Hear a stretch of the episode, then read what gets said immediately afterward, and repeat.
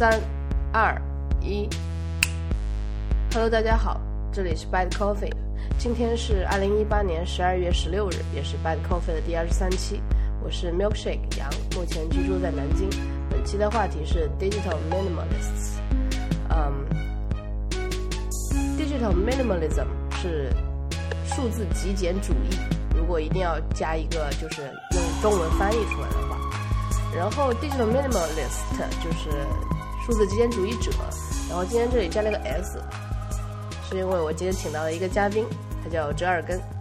你跟大家介绍一下你自己。Hello，大家好，呃，我是折耳根，呃，我跟 Milkshake 呃是在少数派上呃认识的，可以说是在少数派上认识的。当时是因为在文章里和评论里面呃有一些交流，然后呃大两个人互相发现对这种方法论和效率学上都有一些相同的志趣和爱好，呃，所以呃有过一些交流。对，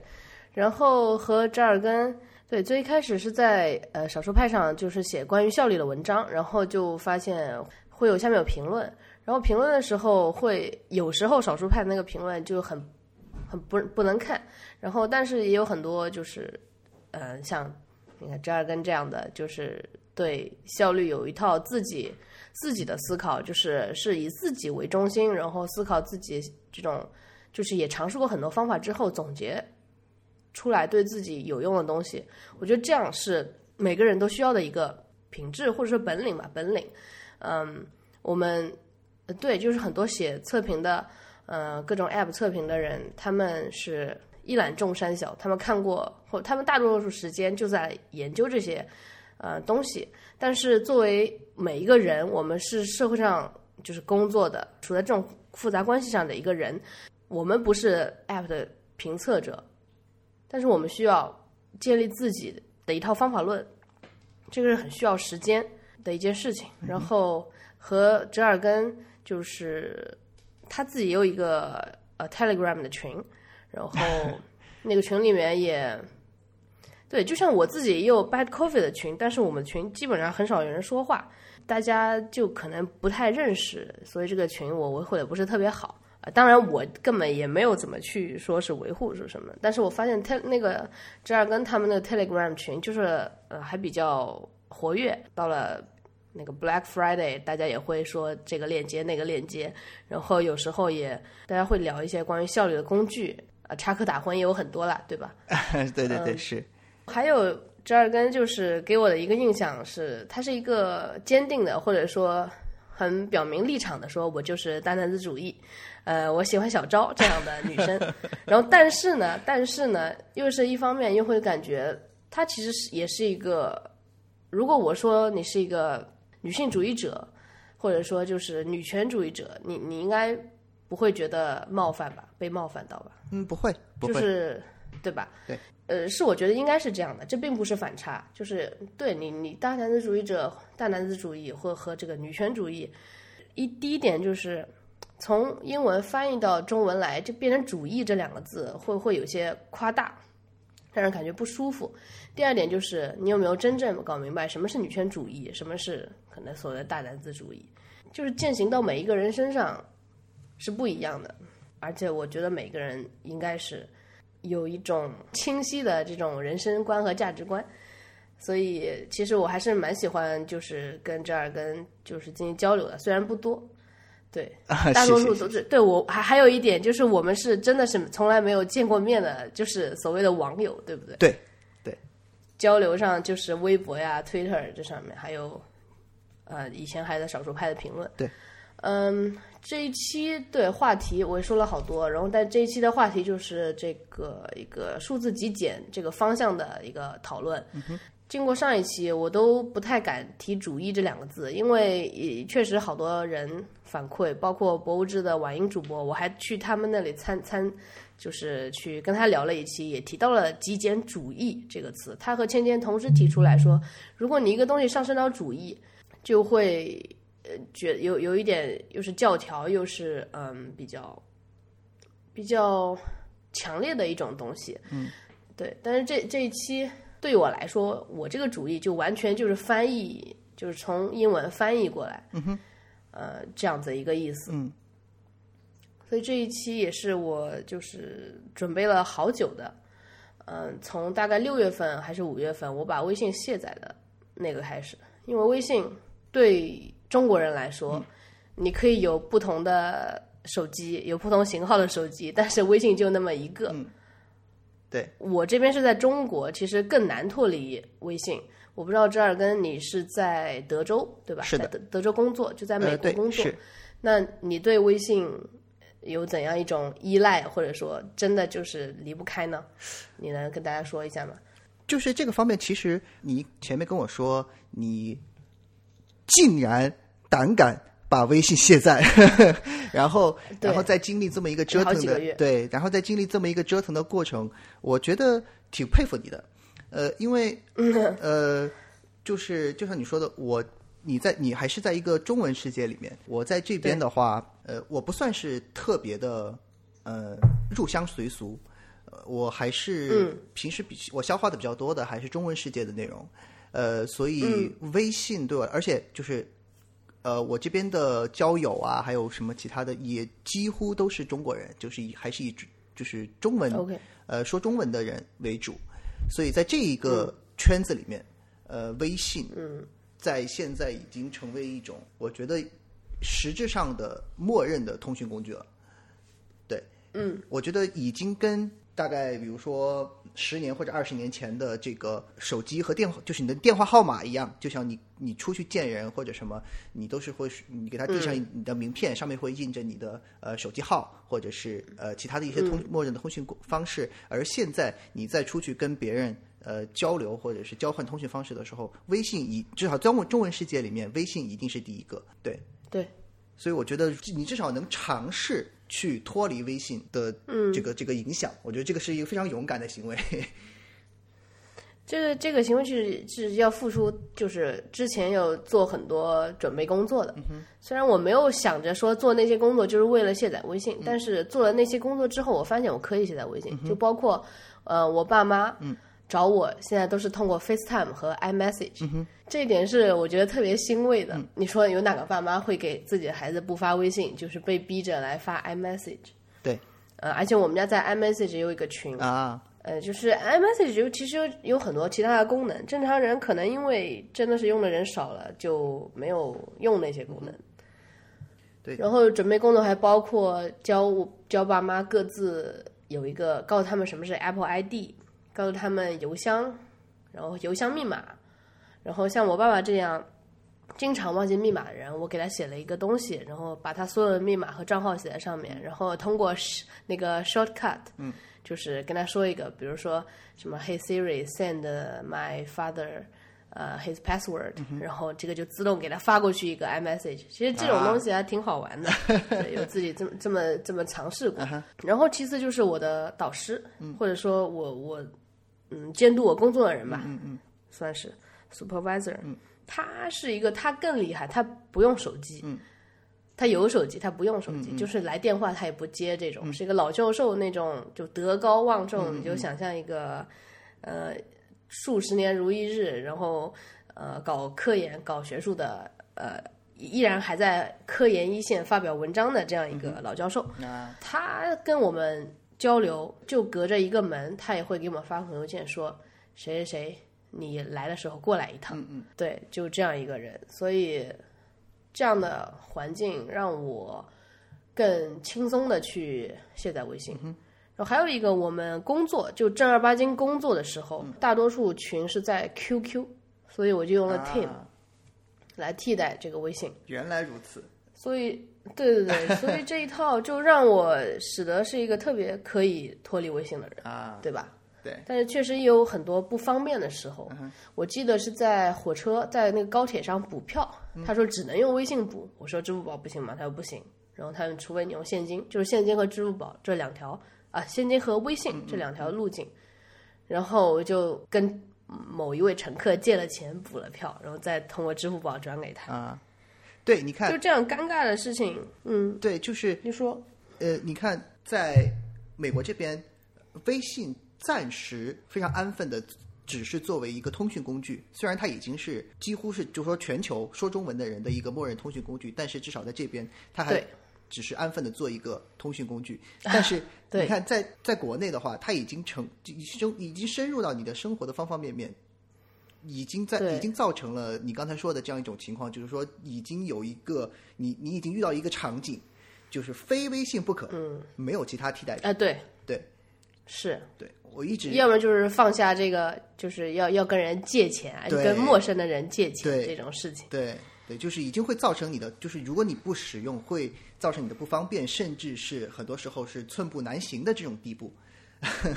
对，而且在呃有了小程序之后，有一些第三方的 App 它就不上 App 了，它就直接在微信小程序里面进行操作。嗯嗯，是最近其实我是把微信装回来了，嗯、就是为什么装回来呢？因为就是某一家咖啡的咖啡券，就是你知道，就是这种这种原因。啊，他那个咖啡券只能在微信上面领，他的自己的这个，他有他有自己的 app，但是你一点他会告诉你你要到微信里面去点，呃去领啊领这个券，大家都这个都是为五斗米折腰，然后就把微信装回来了。然后微信装回来，就现在造成了一个，呃我随时敢删嗯这个微信，就是因为大家就是经过前几个月的这个我自己的不懈努力，一一遍一遍的解释，呃大家已经默认我这个人就不用微信，大家都觉得找我要么就打电话，要么就就要么就不找我吧，嗯、这种，然后反而我觉得也挺好的，就是现在就是一个我我删就敢删，如果真的是遇到一个非用不可的，我大不了再用流量再装回来，就这样，就不会把它当成我一个正儿八经工作的聊天的工具。对对，我觉得这样蛮好的，是这个样子就是选择权是掌握在你的手里，而不是而不是依赖于他，这样这样挺好的。对，然后最近之前去参加了一个最好朋友的婚礼，这样，因为我去还当了伴娘，啊。然后大家有就有一个群嘛，就伴娘伴郎群，嗯。然后这个婚礼结束了，我看这个群还比较热闹，然后讨论的东西我也不太想看，虽然就是有那个静音，对吧？我静音了，但是我最后还是去跟我那个好朋友说，我说这个婚都结束了，我能退出去退这个群嘛？啊、对，然后我说我跟他们已经都加了好友，就是如果他们聊聊找我的话，随时可以，但是这个群我就不想加入。然后他说可以啊，就是你想怎么样怎么样，然后我就退群了。啊，嗯，就是总要做一些就是传统道德上或者说这种人群 social 上面的，对自己要要激进一点。你应该也用了很多这种有你有很多这样的微信群，对不对？是是很多，对，然后呢？所以我跟你的然后你？我跟你的操作是一样的，呃，就是我的群全都是静音，然后嗯。嗯，有一些时候，比如说我有很多那种，比如说是买菜的。还有这种啊？呃约着踢球的，就是我们微、哦就是微信在这边有一个非常重要的功能，嗯，就是就是买菜、买菜买饭，呃，因为这边有这种像比如说我们这一辈的呃人在这边工作，对吧？然后嗯，有可能是我们的父母，或者是呃可能年年纪比我们再稍大一点，比如说呃三四十岁的这些呃人，他有可能呃已经财务自由了，或者是呃需要带孩子暂时不工作的这样的呃在家的这些人，他可能又觉得啊、我虽然不工作，但是我还是想找点事情做，这样的他会自己就是在家里做饭，然后。然后再就直接在微信上去卖，所以就拉一拉一个群，这样 这样来卖。所以我有好多这种群，OK，但是呢，那个里面怎么说呢？就是还有它的这个这个噪音的这个成分太高，基本上反正你你刷一天一每天都是几百条上千条，然后你需要的呃这种这种信息你只有那么一两条，所以、说实话我对，我对这我在我在这方面其实没有什么太好的办法。我我已经静音了，但是我就是每次看到那个那个数字那么高，我就是还是还是很很焦躁。很心烦。对我也是。对，所以但是我又没有你呃那么坚决，我也没办法，反正我就只能每次静音，然后呢，每次进了微信之后，先上去长按它，把它把它那个数字消掉，就只能这样。OK，就是它能长按消数字是吧？呃，对对，就是你点到这个那个，它不是一栏微信那个界面里面，呃，一栏一栏的嘛，然后你点到那个群上长按，它就把数字消掉了。OK，这是他一个人提供这些就是饭菜给其他好多人，对吗？嗯嗯，对就是你不可以就单独跟这个人定嘛，一定要在群里，是不是？他实际上这个实际上是说从你你想啊，比如说比如说我是做饭的这个人，我肯定是就是从我了我的角度出发，我肯定是拉一个群，把所有要买我东西的人放到里面。那么我比如说我今天有什么菜，还有我好归类总结。对我就直接在群里发一条说，哎，我今天做了什么菜，你们可以来买，而不是让所有人单独跟我联系。那你问我，我要回回一次，然后其他的人问我，我还要再回一次，我一天下来不用干其他事情了，对不对？对对，这个我还在想有没有更聪明的方式来解决这个问题，肯定是有的但是还是肯定是有的，但是这个我觉得这个就跟嗯、微信为什么会这么嗯怎么说呢？这么具有统治地，在这个中文世界具有统治地位的。这这的原因就是你会你会觉得什么事情都有比它做的更好、更深入、更完美的其他的服务或者是 App，但是对它唯一一点就是方便，它能够，嗯就是就像比如说两种服务，一其中一个服务能做到一百分，但是呢，你需要花嗯六十分的这个力气和时间精力去学习，去去掌握它。但是微信给你提供了同类的功能，它能做到八十分，嗯但是它的它的学习资本是零，这你就没办法跟它对对对竞争了，对吧？就是这个是和这个基因里面的懒和这个没错做斗争，是对对对对。绝大部分的人是不会去斗争，他就觉得对 给我提供这个方便，那我就可以啊就享受这个方便就好了，挺好的挺好的，我觉得用的没什么问题啊。对对对对对对，是。对。其实现在我也还是在，就是微信是装在我手机里嗯的，但是我就像我们现在在那个用语音也是用的微信，因为它的连接就是比 FaceTime 那个 audio 会更加顺畅，所以呢，就是用着人家还说人家不好，那 这个这个很难，就是就是不想说让只有微信这个东西，就是就是好像真的是连不开这种，就是我的实践，只是想告诉大家有一个方法，有一个人有个人他尝试过了几个月是是可以删的，然后包括如果我们录制结束之后，我我我依然还是可以就是把它删掉，或者因为就是流流量也很多嘛，对，你可以删掉再重装，但是是可以的。你要自己妥协一些东西，然后失失去很多方便，呃，很多便利。至少是有这样一个勇敢挑战权威的经历。对对对，是。然后除了微信，唉就是微信是我们今天这几个讨论话题里面，应该就是最庞大、最就是感觉是极简反面的这样一个存在。嗯，对，第二个小工具，或者说我一直在用，但是也是衰退到不行，很少人很少人在用的东西，就是啊、RSS。这个就是简单来说，它是一个如如果向一个不太了解的人介绍 RSS，你会怎么介绍跟他介绍呢？这儿跟同学呃，这个问题把问这个问题抛给了。这个对啊，这个问题问倒我了。呃，怎么说呢？就是我觉得，首先，如果一个人他呃，你不需要跟他介绍 RSS 是什么，他直接就知道的话，那么这个人肯定是有一定网龄了。我觉得 “网龄”这个词本身就已经很暴露年龄了，我觉得。就有网龄，对对 对，所以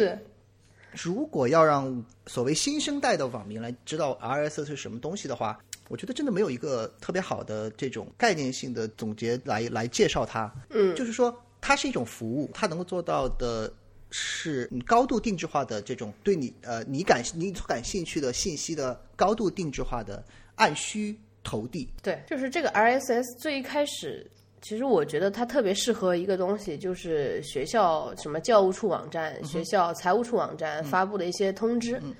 呃，或者研究生网站，应该没有人天天会就是上这些网站看一下通知对的。对对对，然后我们获取通知的方式是，比如说你又有一个群，你的班长跟你说，哎呀，四六级明天要考试，呃其实四六级昨天已经考完了，就是这种事情，你不会说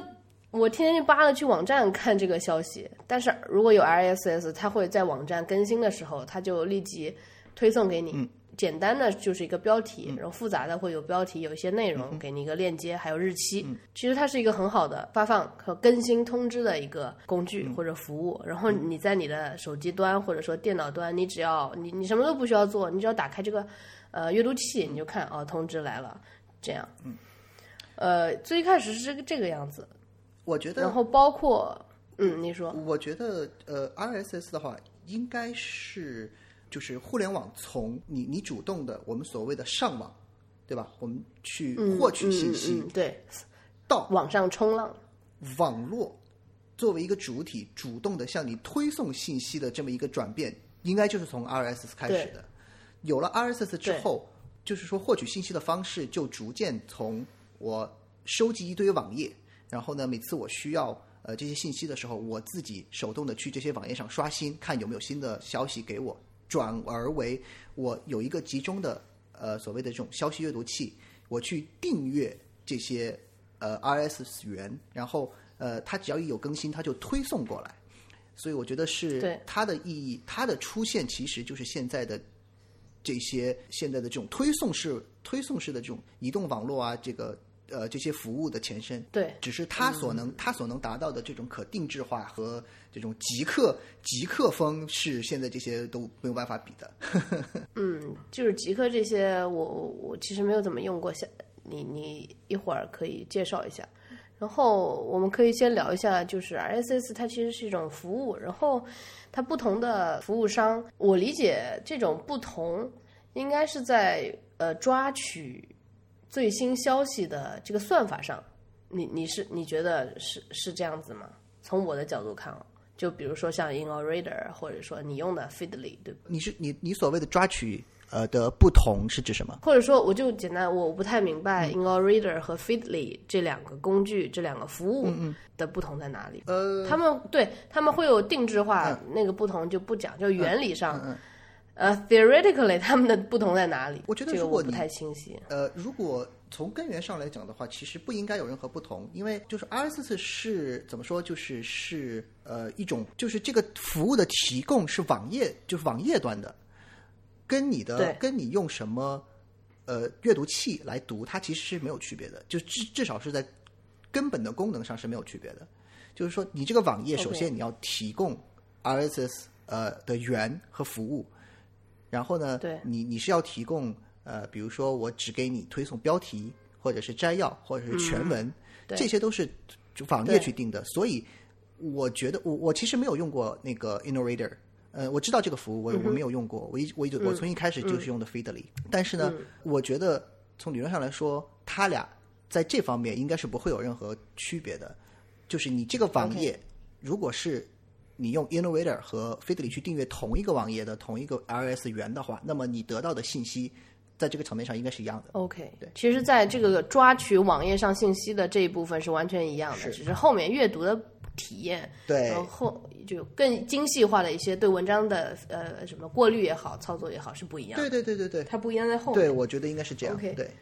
其实就最近也有一个项目叫 RSS Hub，、然后我也参与了其中，就关于我们学校的一个新闻消息通知的抓取。哦因为很多高校，它很多高校参加，然后那个高校那些网站它是不提供 RSS 源的。我还跟这个维护的人提过，就写过邮件说你们可以开一下，这样会方便我们很多啊，什么什么什么，反正就石沉大海，再无这种音讯。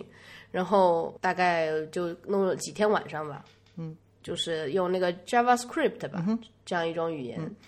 去网站，就比如说我们打开，现在我们打开一个网页，然后这是你交互处的通知网站，你就打开那个开发者模式模式，它会有一些代码在上面，有的是 CSS 这种，这怎么说是结构嘛？其实我不，我我虽然去写了那个代码，就是怎么抓取、提取特征、提取特征呃字符之类的，然后告诉他，现在啊、这一块是标题，这一块是时间，然后把它呃整理出来。然后用到这个加入这个 RSS Hub 的这个 GitHub 项目里面，啊，然后现在它是工作的，对，就是我实际参与了这个过程，这个应该就是你说的语言语言上面的一个东西，就是其实都是一样的，对于 Feedly 和 InnoReader 来说是一样的，对对。对吧？对，嗯，对你说的这个 RSS 里 Hub，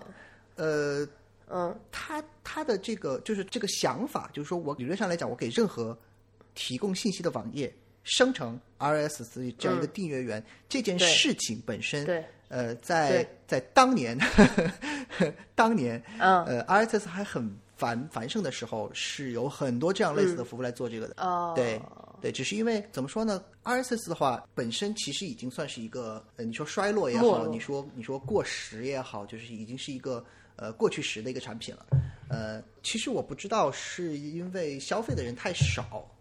还是什么其他的原因，类似的这种服务也也至少是没有我们想要的那么多。类似的服务，你是指就是就是我说的这个，比如说我有可能对一个网网页的内容非常感兴趣，但是他就不提供 RSS，、因为因为这是要靠网页自己就是写网站的人自己去去给你提供的，就是那个对对对 RSS。对是，所以所以他有可能有些人他就他就不做，因为它跟 RSS 是一个分流的东西。如果你开放全文的输出，你甚至可以不用去网站，对，没错，对吧对，这是非常这是非常大的一个原因，对就是说致命的一个问是题。RSS 是呃不能给网站。呃，就是说带来流量的，在在现在这个流量为王的时代，这个肯定是不行的，对对肯定做不下去的。对，是，所以我还是觉得这个 RSS 在一些呃，就是网页，如果现就是像现在好奇心日报，嗯、很多它的网页是其实做的交互做的挺就是很很棒啊，嗯嗯呃，而且这个很丰富，嗯你单一用这个 RSS 订阅输输出的文章，并不能达到它的展示的效果。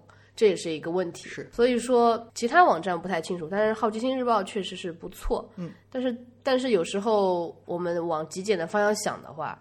呃，最开始 RSS 只是一个文字的呃输出，然后通过文字我们来理解这个文章，理解这个这理解这个世界吧。然后现在呃，由于一些带宽的原因，带宽就是足够宽，我们的流量足够多，我们可以去看更丰富的世界是，再往这样一个方向发展。所以这两个发展就是相悖的，其实是。然后大多数人可能也是比较不喜欢这种枯燥的文字的方式来传达。对就像那种短视频，他刷给你五秒钟就开心，好开心。对但是文章，他说，呃，这课这篇文章要读十分钟，哎呀，不看了，不看了。对，这这种。太长不读。呃，对对对，其实有时候对我来说会强迫自己，也不是强迫自己，这是一种习惯，还是觉得看文字的东西更舒服。有时候过于复杂的那种吸眼球的东西，会会会很本能的抵抗一下。也不是说不完全不看，会稍微抵抗一下下，就这种感觉。这对我来说就是极简方向的一个努力吧。对，就比如说抖音到现在我都嗯从来没有安装过这个 app，、从来没有注册过这样一个呃呃这样一个平台，就这种东西。嗯，这个是说 RSS 本身是一个极简的服务，但是在用 RSS 的时候，还有一个就是可以讨论极简的东西，就是对于它语言的订阅，嗯，它可以订阅好多好多好多好多网站，是，然后这样也是一个，就是怎样，就好像你每天一打开这个阅读器，我们就说打开 RSS 阅读器，它哇塞五百多条对文章的推送，你看不看，还是你看哪些，对对吧？也是一个问题。对那你是怎么折腾这样一个过程呢？呃，这就说到呃所谓的信源，就是呃我一开始呃用这个 RSS，呃一一开始是 RSS，然后后面又转到其他的工具，但是大概也就是前段时间吧，就是近一两年内，才真正的就是说从这个信源的这个源头上去呃想要精简它。以前是、以前像在就是在最高峰的时候，因为我是一个 我是一个就有一种症状叫做我我不记得名字了，但是它的呃表现就是说你会担心错过任何一点点的信呃信息。OK，我我觉得你应该能理解，就是就是你生怕对，就说你感兴趣的你感兴趣的东西，你全都要看到，然后你生怕错过了一点点。我曾经是非常就就陷深陷在这个这个这个病症里面的，然后呢，淋雨，嗯。然后我的我的来源非常的多，呃，我几乎有像呃，比如说微博、微信公众号、呃，Twitter，呃，简书，还有嗯。呃，几乎反正你能你能想到的这些我全都有。但同时我又是一个非常非常龟毛的人，我又不想呃每每天要刷这么多这个平台，然后呢，嗯我后来就想怎么办呢？我后来就在各种一一开始是，呃，我为什么会知道？我为什么会知道？就是你所说你所说的那个 RSS Hub，就是以前有很多人做这个事情，是因为我就搜过这种服务，就说啊我要、服务我要把所有的你希望万物都可 RSS 对这种。对，我要把所有的平台嗯全部都抓到这个 RSS 上，我就不用每天去刷这么多了，我就直接每天起来看你你说的那五百多条就好了。对 但是呢对对，但是呢，呃，一个是有些像比如说微博，它直接就不提供这个选项，然后呢，呃，一些抓取的服务也抓不好，很多时候就只有一个标题、或者是什么，就是只有一张一张图或者怎么什么都没有。嗯。在这个过程中，我后来就发现了极客，然后嗯。极客在一开始是完全符合我对一个信息聚合服务，就是我所想要的信息聚合服务的个这个要求。呃，我不知道你有没有有没有听说过一种说法叫做兴趣聚合。这个我一开始是在那个是在 Medium 上看到的，当时有 Medium 上有篇文章，它就是讲呃这个这个兴趣聚合这个这个提法，就是就是那篇文章先提出来的。呃，我们现在的这种所谓的社交网络，不不管是 Facebook 还是就是那几个在中国不存在的网站，还是那几个在中国微博啊什么其他的在中国存在的网站，这种社交网络它的下一个形态就是所谓的兴趣聚合。，OK，就是你你不管是从微博上，还是从呃比如说微信公众号，还是其他的信源上，都是对这一个 topic 感兴趣，而不是说你的对。而不是对某一个信源感兴趣，对吧？比如说我想知道，对。呃呃，比如比如说我追星，我追某一个明星，呃，那么我是想要知道他的情况，我是想要通过追他的微博来知道他的情况，但其实我的真正的追求是他的情况，而不是微博。如果能有一个平台统合了呃来自他这个明星在不同平台上的信息，而把它综合在一起，嗯，那么，嗯。那么这个是他当时那篇文章就是说，这个应该是下一代的社交网络的这个形态。我当时看了很兴奋，嗯，但是当时那个我当时看到那个文章的时候还没有呃还没有极客，呃我还我就我还我还没有接触到极客，呃我当时嗯是手动的在做这件事情，嗯，然后我后来就发现了极客，我当时非常兴奋，我就觉得这是一个完美契合我的要求的 app，所以我就把所有的嗯所有的这个其他这个信源呃公众号啊还有什么。因为刚出来的时候，其实就是一个网页爬虫的这个集合体，就它给你提供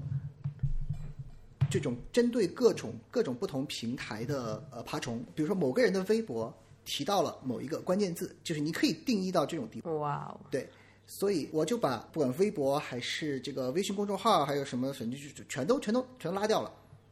全都统一到极客、啊，看非常爽。但是呢，呃，其实当时我嗯，就是我还是会剩很多东西，每天看不了。说实话，对呀、我只是把它们集中到了一起，但是嗯这个量上，我仍然是没有没有去想这个办法。但是呢，当时因为一方面可能因为自己比较闲吧，你嗯嗯也有可能其他原因，就是说这还没有意识到，还没有意识到，就是说还没有那种就是你被信息压得喘不过气的感觉，只是呃因为发现了这么一个适合自己的工具的这种兴奋，掩盖了其他的这些东西，然后然后你你把你把这些信源统合到一起的这种哦，我我梦想的终于实现了这种感觉，它掩盖了其他的这些感觉，让你呃不觉得有有特别难受。但是呢，极客嗯几次这种升级迭代之后，它就往这种社区和社交网络的这个方向去变了，而不是呃，啊就说安安分分的做一个信息信息聚合的这种工具。这个时候，我又发现，就是除了它极客这个工具提供的这个功能之外，没有其他工具给你这些东西。要让这个时候让我这是为什么呢？哎，这就是个好问题，这是一个非常好的问题。你看，这个概念首先是这种英文英文的互联网世界提出来，但是 OK，像极客这样的 App 是在中文互联网界首先出现，然后现在它呃出于自己的商业目的去呃相当于是做其他事情了之后，相当于就是说这个工具只有他一个，他一旦不做了之后就没有人做了。嗯。这所以就很奇怪，而且在他在这个概念被提出来的英文互联网世界里面，也没有类似的东西，也没有类似的服务。我所知道的和它就是类似的这种服务有几个，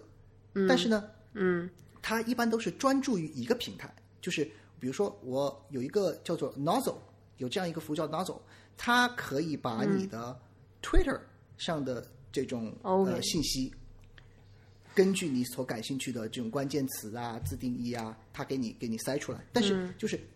它毕竟是只有一个来源。对呃，然后我相信在其他的呃英文世界这种信源上面也有这种专注于一个信源，然后把它做出来，但是就是没有像极客这样给你提供面向几乎是整个这个互联网界的这种爬虫服务，一个成型的爬虫服务。嗯嗯你知道，你知道极客一开始给我的这个感觉是什么？就是他给你提供了一个类似于像 Mac 上的那个 Automator 一样的服务，就是他把，嗯，他给你提供一个普通人也可以，因为想去说爬虫，其实它它其实就是一一个爬虫，但是呢，爬虫这种东西就听起来就非常的这种 geeky 嘛，就是你一听就是那种你要会编程的人才会还会做的事情。啊，对，但是我觉得极客他能他做的好的地方，就是至少是在那个时候他做的好的就是，嗯，他把这种服务门槛降降的非常低，就像 Automator 一样，你我我就给你几个关键词，然后呢从什么地方订阅啊，你就给我订阅好了，你就给我就好，就是这样。嗯然后对极客呃转型了之后呢，我就发现我没有，嗯，一方面是因为极客的转型，另外一方面是那个时候我终于呃一开始那个兴奋劲儿过了，你知道吧？积雪消耗完了，然后对对对，我就开始有这种窒息感了，就是每天几百甚至上千条的这种新的消息给你这种潮水般的涌进来之后，我就开始有这种窒息感。嗯然后我后来发现，我在经过一段时间的这种就是每天大非常非常大的剂量的这种摄取信息摄取之后，我就突然发现，就是其实我很多时候每天读的那些东西，不管它来自嗯哪个信源，都是都是反复，就是就是重复的，对，很多是这样。对，而且呃越而且越来越多的重复，就是就是有可能在我订阅的那一些那些源里面，这种独家的、或者是说独立的这些这些看法和信息越来越少，大部分都是嗯比如说有一个今天有一个什么事情，苹果开发布会了，锤子开发布会了。对吧？都是这种事情，然后嗯。所有的媒体都在说，但是呢，他又说的很浅，都是给你一个对。像新闻一样的哦，今天苹果开发布会了，发了什么东西，然后就是呃每个多少钱，呃你们你们就掏钱吧，就是这样，没有一个就是就是感觉是都是用机器写出来的文章，然后再通过机器这种数字的形式分发给你，嗯对，然后对吧我就会有这种感觉。对对，然后这个时候我就觉得就是我我不能再每天这么大剂量的去刷这些浪费时间嘛对，浪费时间，嗯可以说是浪费时间。所以我就想，就就想到回到源头，呃，不管你是就是说用什么工具，你的源头上的这个信源本身你要精简。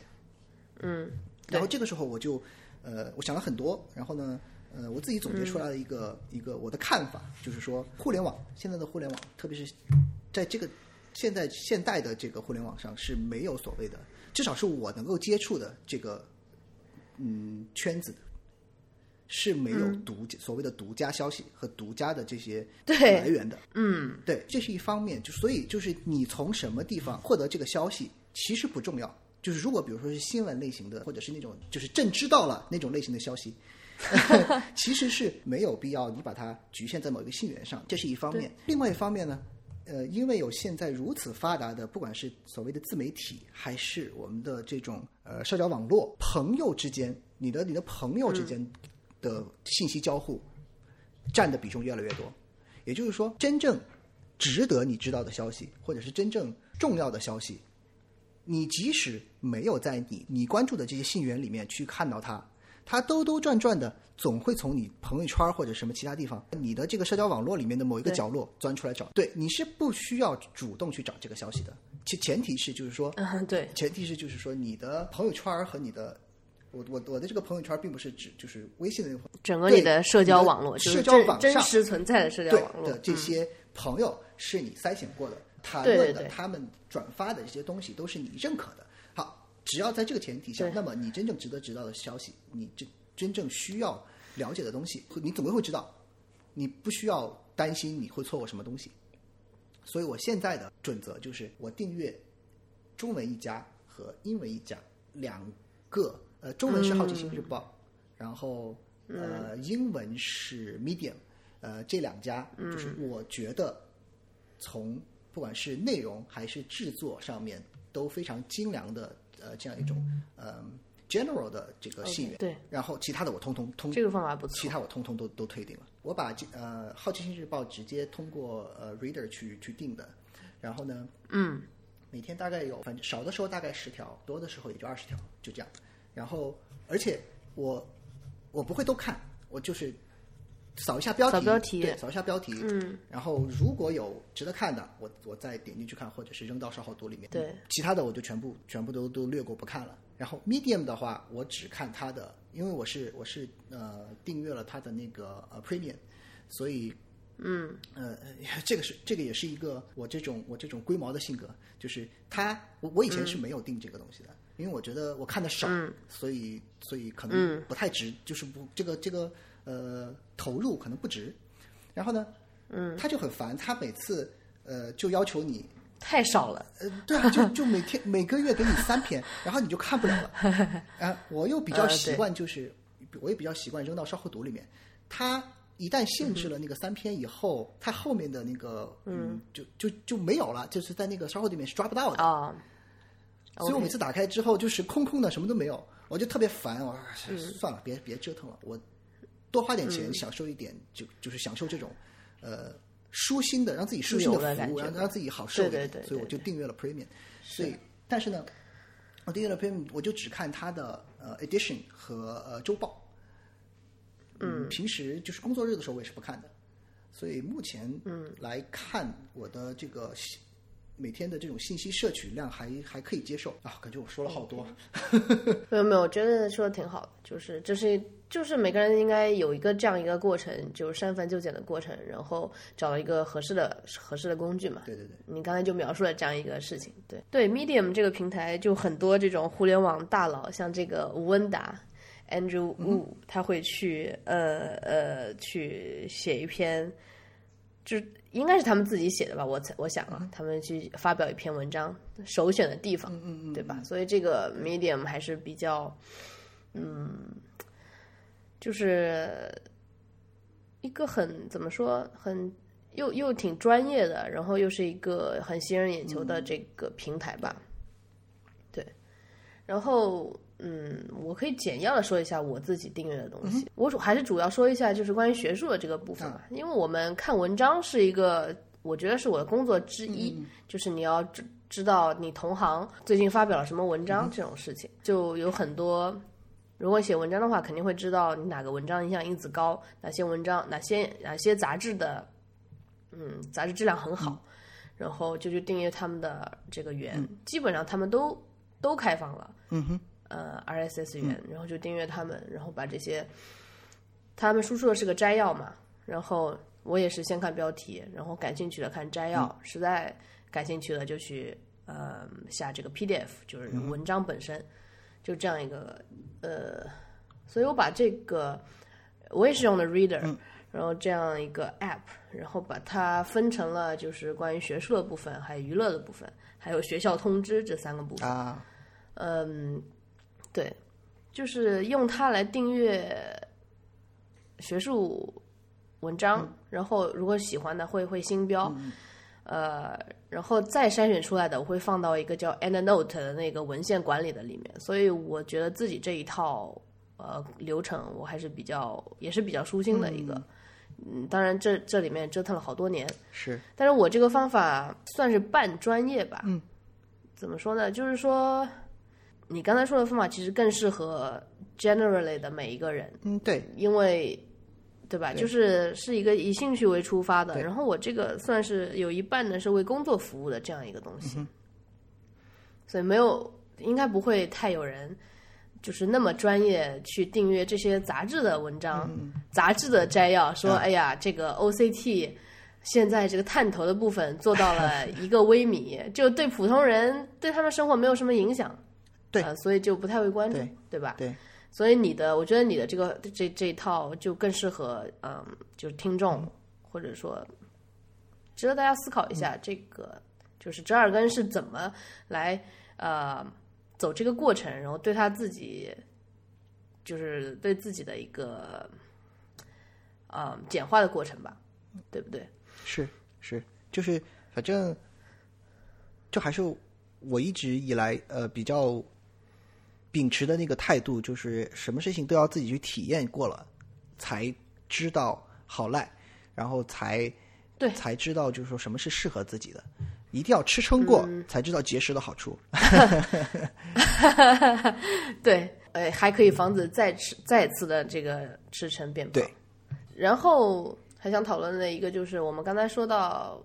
呃，RSS 是一种对网页网页信息抓取的东西。那么其实网页和这个链接对我们来说就呃是一个非常重要的东西，而且互联网就是由这样一个很多很多的原链这样构成的。然后怎么去管理这些书签，也是呃呃一个就是很简单的，就是每个浏览器，你像 Safari、像这个 Chrome 都会有自己的。你你添一个星星，你的星星变黄色了，它就是你加到一个书签，这样一件一个简单的事情。然后你有个 Google 那个账号，嗯，然后你就可以在手机上同步这些书签。然后但是还不够，就是这些都不够，所以我用了一个叫 Pinboard 的，呃，书签管理的呃 App 或者服务吧，应该说也是一种服务。它就是它是它很是一个特别简陋，也是一个没有太多人，甚至没有太多人知道的一个东西。嗯，它就是可以呃管把你的书签放到我我最一开始其实。我在那个 Google 那个书签收藏夹吧，收藏夹，我也是建立了好多好多文件夹，也也是这么分的，就是啊学术这一块、娱乐这一块，还有其他的一些东西。然后我当时从他那个上面转到 Pinboard 里面的时候，它就自动提取这些文件夹的文件名，把它们一个个打标签，然后放到了这个 Pinboard 里面。Pinboard 它其实是一个最简单，是就是一个网页。嗯。然后这个网页上，比如说第一条是你书签的名字，然后有一些简单的呃 comments，呃，然后一一条一条这样排下来，然后打打着各个标签，然后它的右侧右侧那一栏会写着你标签，如果你用这个标签特别多，它这个标签的的字会变大。啊。这样一个就纯网页的一个东西。然后包括它虽然有 iOS，虽然也有 macOS 一个，嗯，第三方都是第三方的工具，然后一个都不是他自己本人，就是 Pinboard 这个开发者本人写的，就是一个很很老实，就像 RSS 一样质朴的一个东西吧。我我看着还比较舒服。啊。嗯，然后目前在 iOS 上我用的那个 app 叫 Pinner，呃，P I N N E R。然后 Mac 上用的比较多，叫 Spillo，S P I L L O 这样一个一个东西，都是付费的，但是也是这种一次性付费的那种 App，用的还比较顺畅，特别是 Mac 版本的，然后就添加个快捷键，然后加入这个 App，然后你你你比如说你要添加这个呃网页为链接的话，为为这个你要收藏它的话。你如果你当中复制了一段，它会自动把你复制的那一段打成一个呃，就是一个 comments，会显示在你拼播的网页上面。对，哎，所以可能你最喜欢的一个句子这样子，嗯。所以这个呃，Spillo 的话，它呃，就是就是说，既然你说这个 Pinboard 是一个非常所谓极简的，也是非常朴素的这样一种服呃服务的话，那它专门的这个 App。比它直接用网页的界面的话，有什么好处吗？或者是有什么？就是我觉得有什么呃必要的，或者是更好的地方要用这个 app 呢？而而不是直接去用这个网页？呃，我觉得是搜索吧，搜索更加方便。就是或者说你点一个，就是总体来讲，我觉得区别不是特别大。但是有一个这个这个 app 的话，它会，你你但就这样子，你它因为它基础是网页嘛，就 Pinboard 它自己的基础是个网页，你但凡点开一个链接，它会在你的就就打开一个拼标签，对吧？但是这个呃 Spillo，你你点开，它是在右侧，像 Reader 一样，就一条一条的，呃呃。就是你左边还能看见标题，同时右边它会出现这个文章原文的输出，啊，OK，，对我觉得这样是比较方便的。所以就是，然后嗯，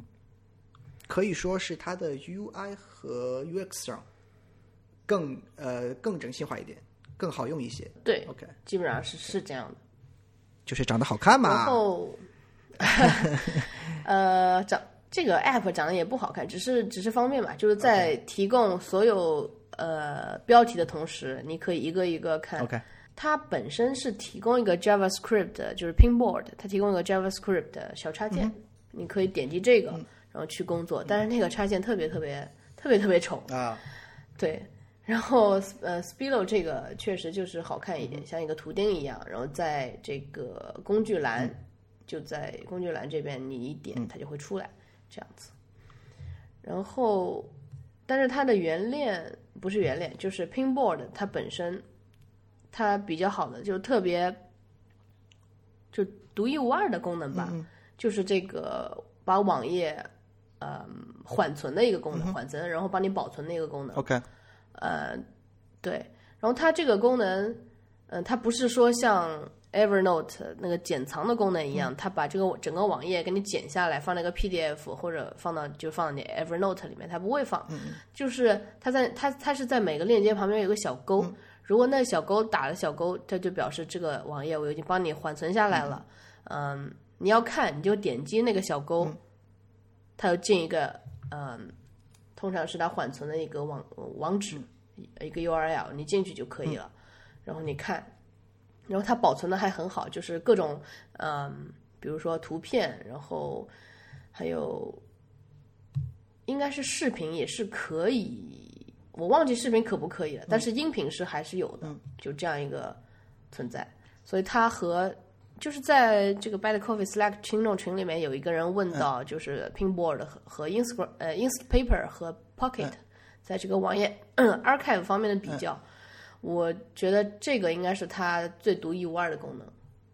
就是嗯缓存，然后而且它是一个链接，不是帮你剪藏，但是这个是要付费的，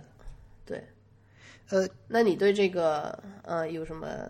因为就是 Instapaper 和 Pocket，我只有在最早最早的时候用过，后面就没有再用了。其实也说不到什么详细的对比这种东西。呃，这方面的话，我首先首先我我有一个就是自己比较好奇的问题，就是说，嗯嗯，你用这个 Pinboard 的那，就是主要的这个需求是什么？就是呃，就是说对书签这种形式的，就网页书签这种形式的需求是什么？呃，像比如说我来说的话，我因为我是我是会用这种呃稍后读服务，像比如说前面说的 Instapaper、Pocket，然后嗯呃，所以对我而言，嗯、一个网页的链接，它意味着两两方面的内容。第一是我对这个网页的内容，就是比如说它的文，它上面的文字，或者是它的视频，或者是它的图片，我是我是去消化这种东西。那么这种时候的话，呃，我我个人的看法是，呃，稍后读服务会比单纯的书签服务要好，因为它呃，相对就是、就是专门做这个的嘛。我专门把你的这些值得、呃阅读的这些内容保存下来。然后呢，另外一方面，呃，这个这个链接，它有可能指向的是一种服务，就比如说你去啊呃，比如银行银行的网站，还有呃一些嗯，比如说像 Trello，还有现在的这种所谓的 online 的这种 service 的这些网站，嗯，呃，我我有可能，比如说我一个月才用一次，或者是很长时间才用一次，呃我我不一定记得这个，我把它保存下来，下次我点进去我就可以用。那么这种类型的、呃链接的话，我统一的把它称为索引，就是服务的索引。这种类型的书签，我现在我以前用过一个服务叫做 Raindrop，然后它是一个专门的，呃，它跟 Pinboard 其实挺像的，也是专门的一个，嗯，呃，这种书签书签服务，但是就比较，嗯，呃，就是更有设计感一些，比较 fancy 一点。但是我现在就把它全部都统一归到了 Evernote，、没有没有使用一个独立的 app 来做这个事情，因为因为我觉得，如果我只是需要这样一个索引的话，我其实没有必要再去建立一个独立的这种管理系统，我全部把它统一到一个地方就好了。所以我想问问你，就说你对书签的需求是什么？呃，然后你为什么要专门用这样一个独立的 App 来做这件事情？嗯，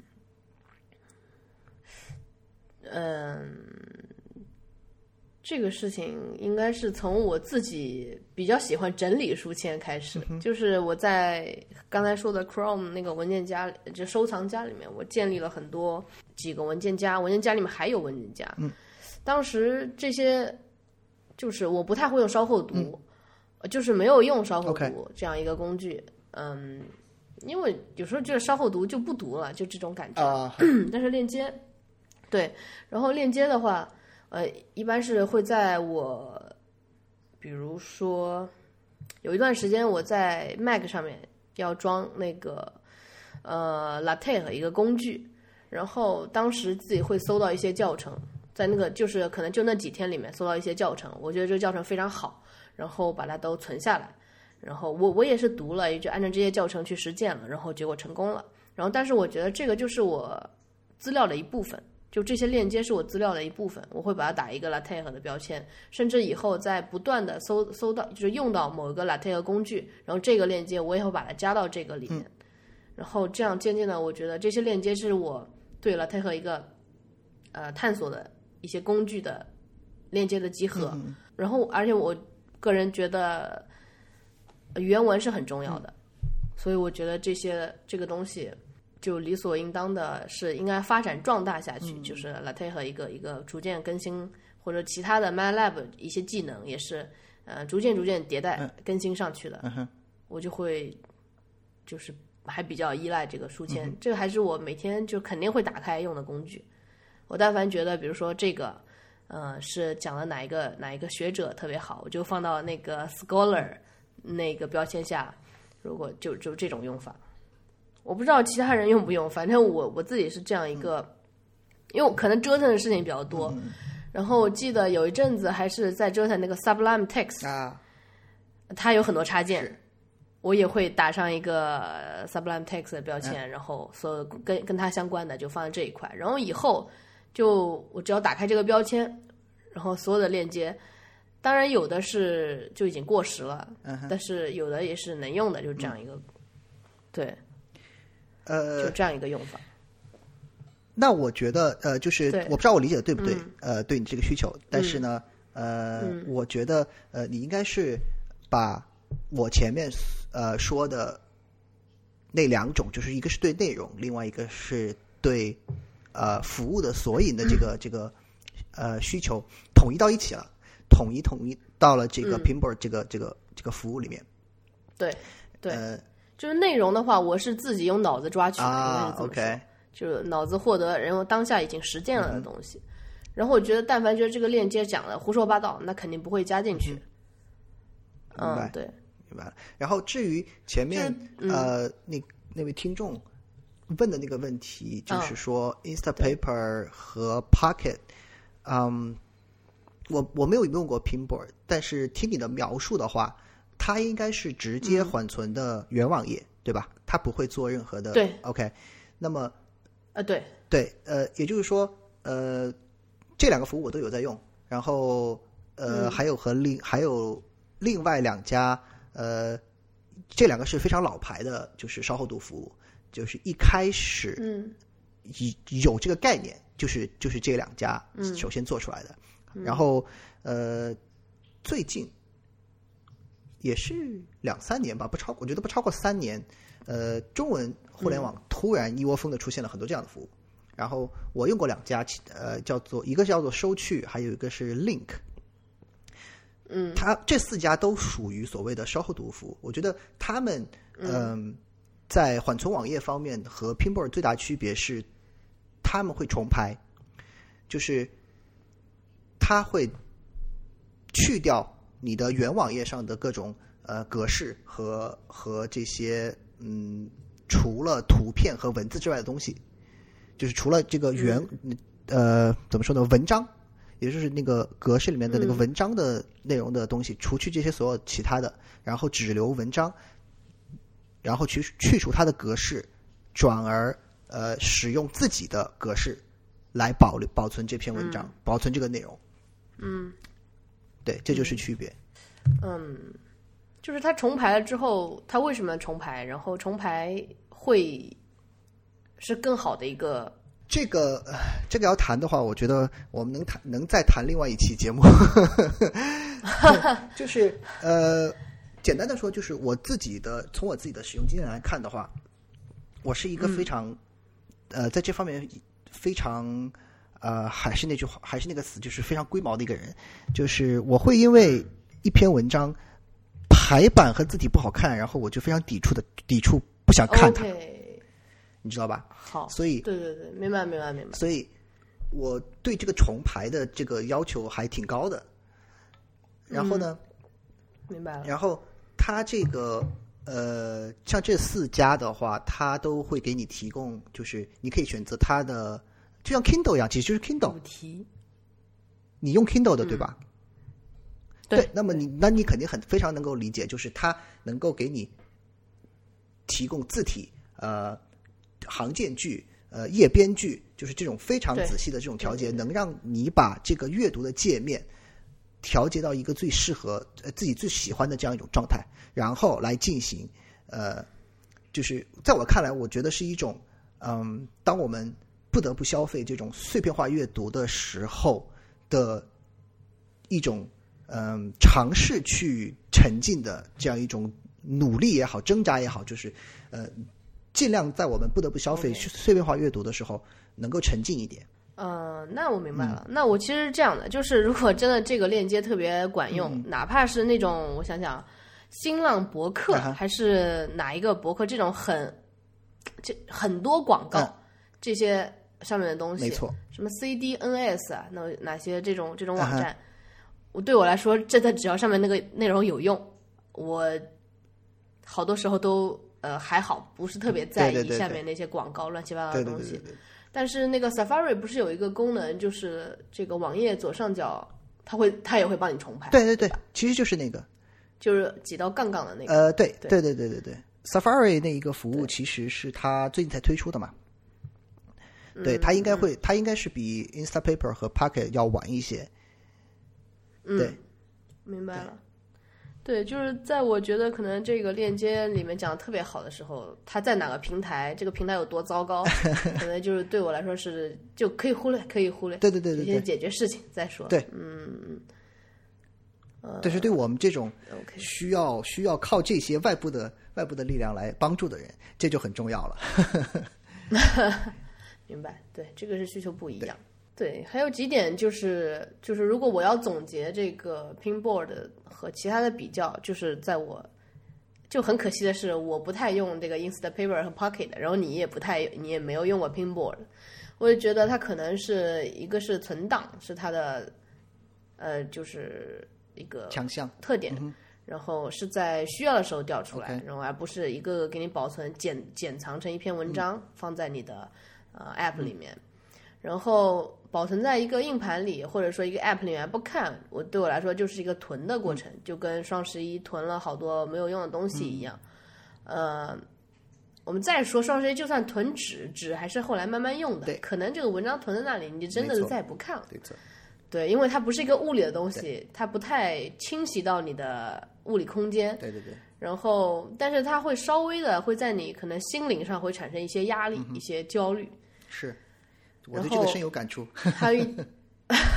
对，还有一点就是 Pinboard 里面能打开已经死掉的链接嘛，而且能全文搜索，这个就是它很厉害的地方。对，呃，然后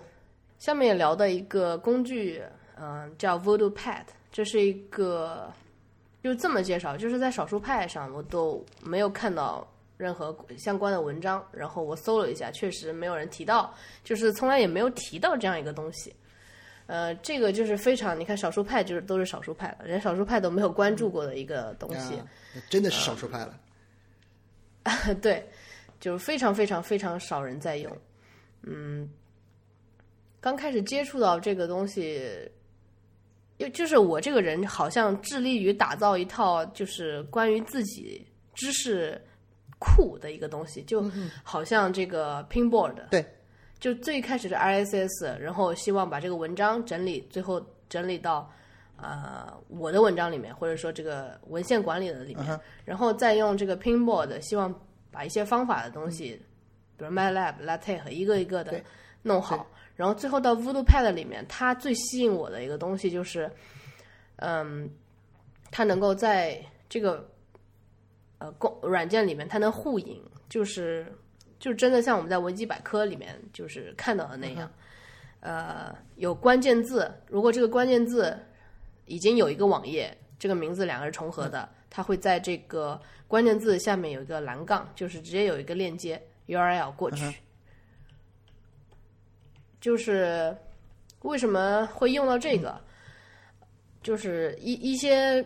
一些人他整理自己的知识库，他会通过博客的形式传到网上去，这已经是非常好的了。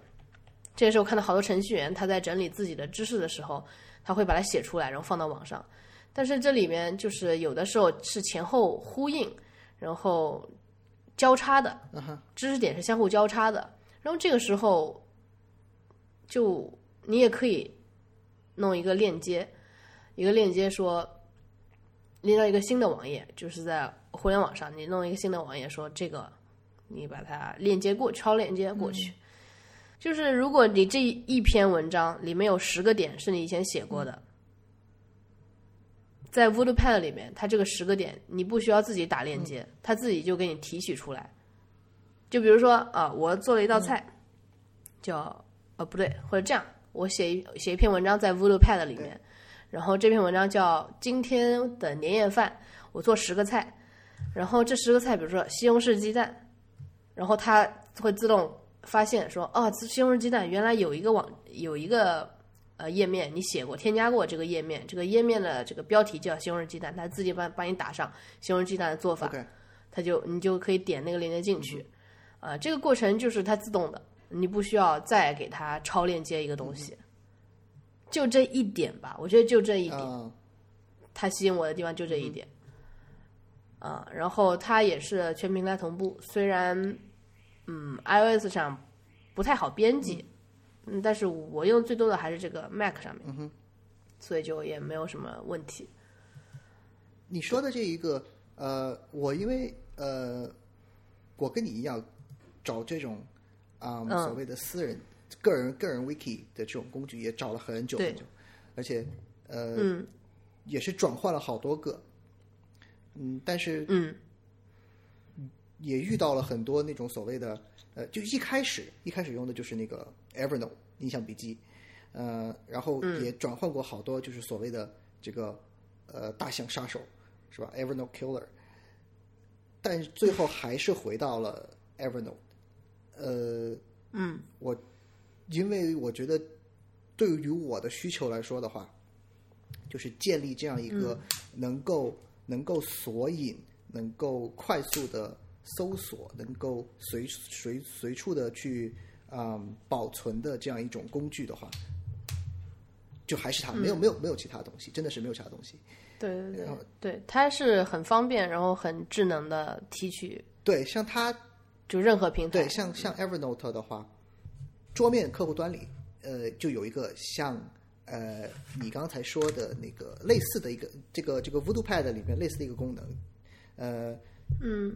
就是它它会给你推荐类似的文章，就是说你的一篇笔记，然后它会在下面给你推荐类似的文章。哦，对，但是呃，可能没有 Voodoo Pad 那么呃智能，或者是那么把这个功能放的这么嗯，就是放在重要的地位。嗯，它只是说，他并并不会说你啊，你开一篇笔记，然后你写什么东西，呃，如果他看到你写的是同样的主题，或者是有些关键字是一样的的话，他就给你直接提出来这样的。他还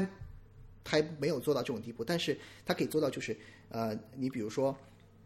嗯，我嗯收收藏了一篇关于呃，就比如说 Pinboard 的呃指南或者是这种呃文章，对吧？它的它的主题是这个里里面有这样的关键字，那么他们下它下面就会跟你呃呃列出几篇，就是如果你这个嗯、文档库里面有的话，它就会给你列出来几篇推荐的这种文章，就是这样。嗯，对，OK，我用到目前为止没有发现其他的工具可以这样做。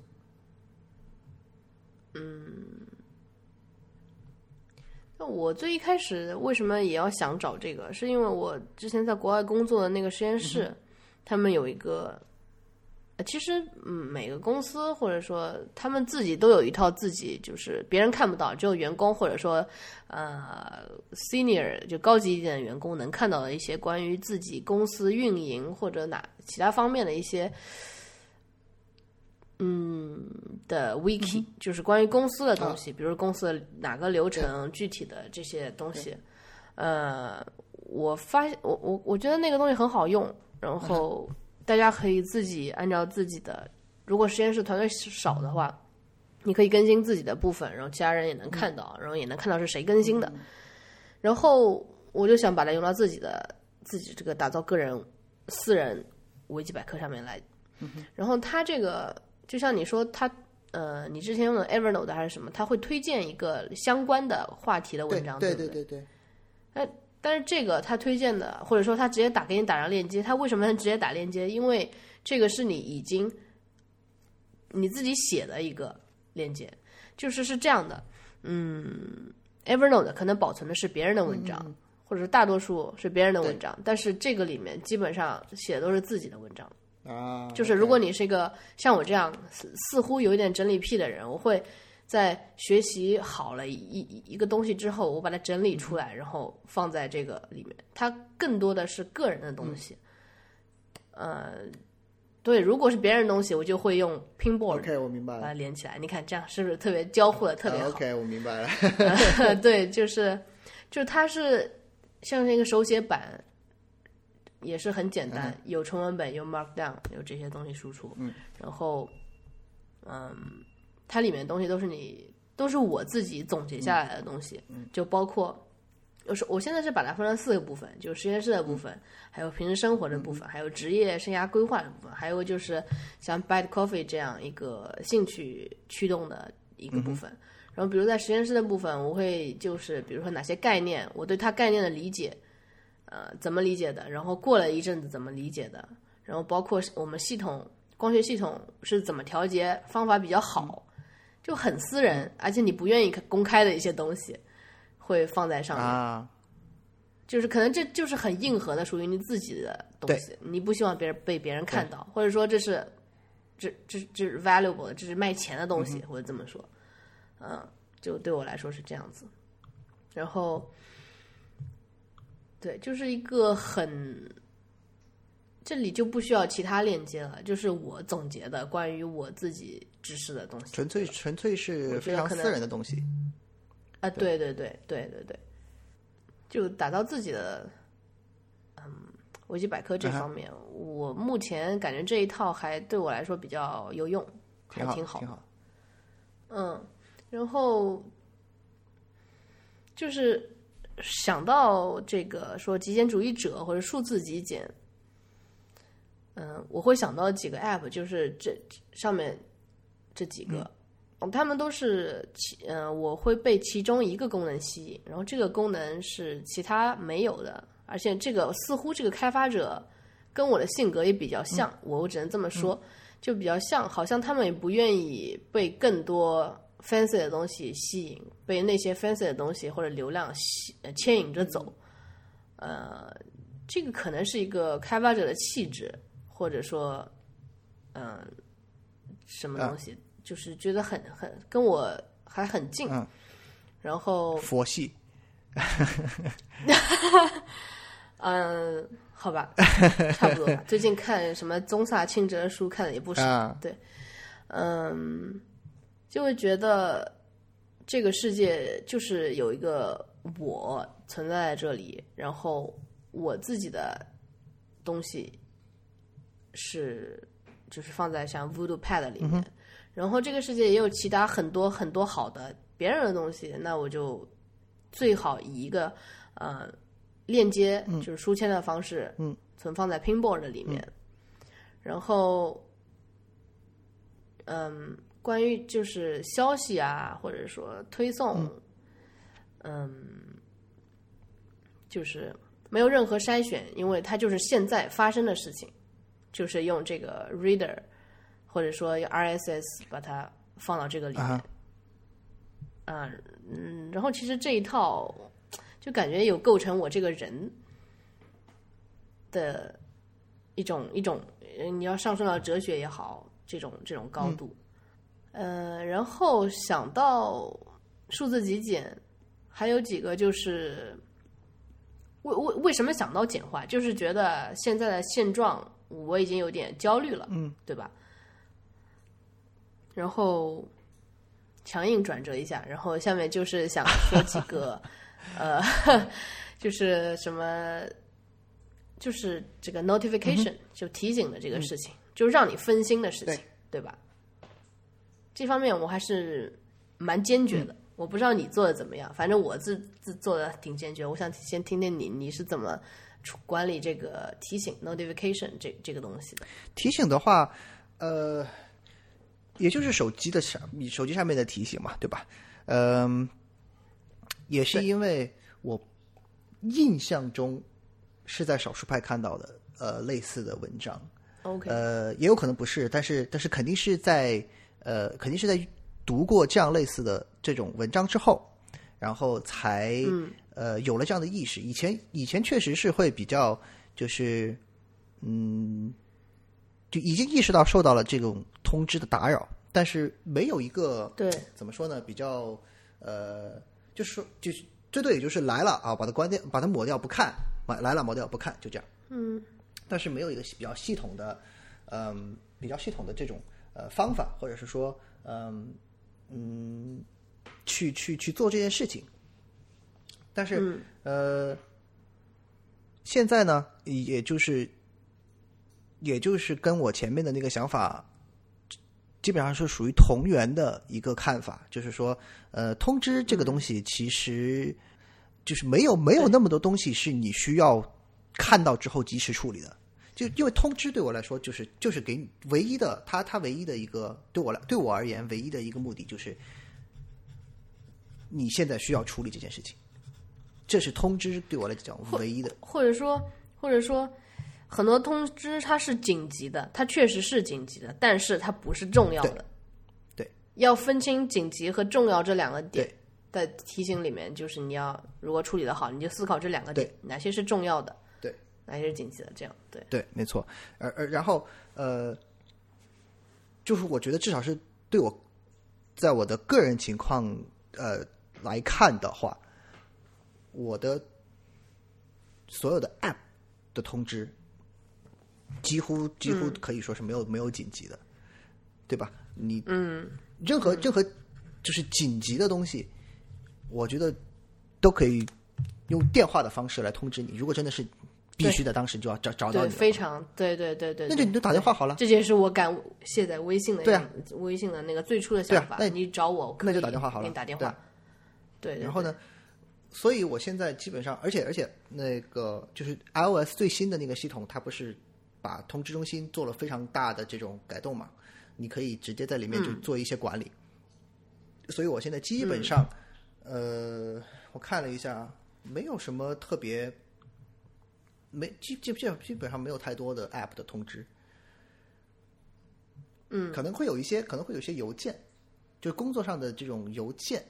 呃，我会打开，然后嗯嗯，可以现在看一下。呃，还有就是哦，对，呃，那些 GTD 的 app，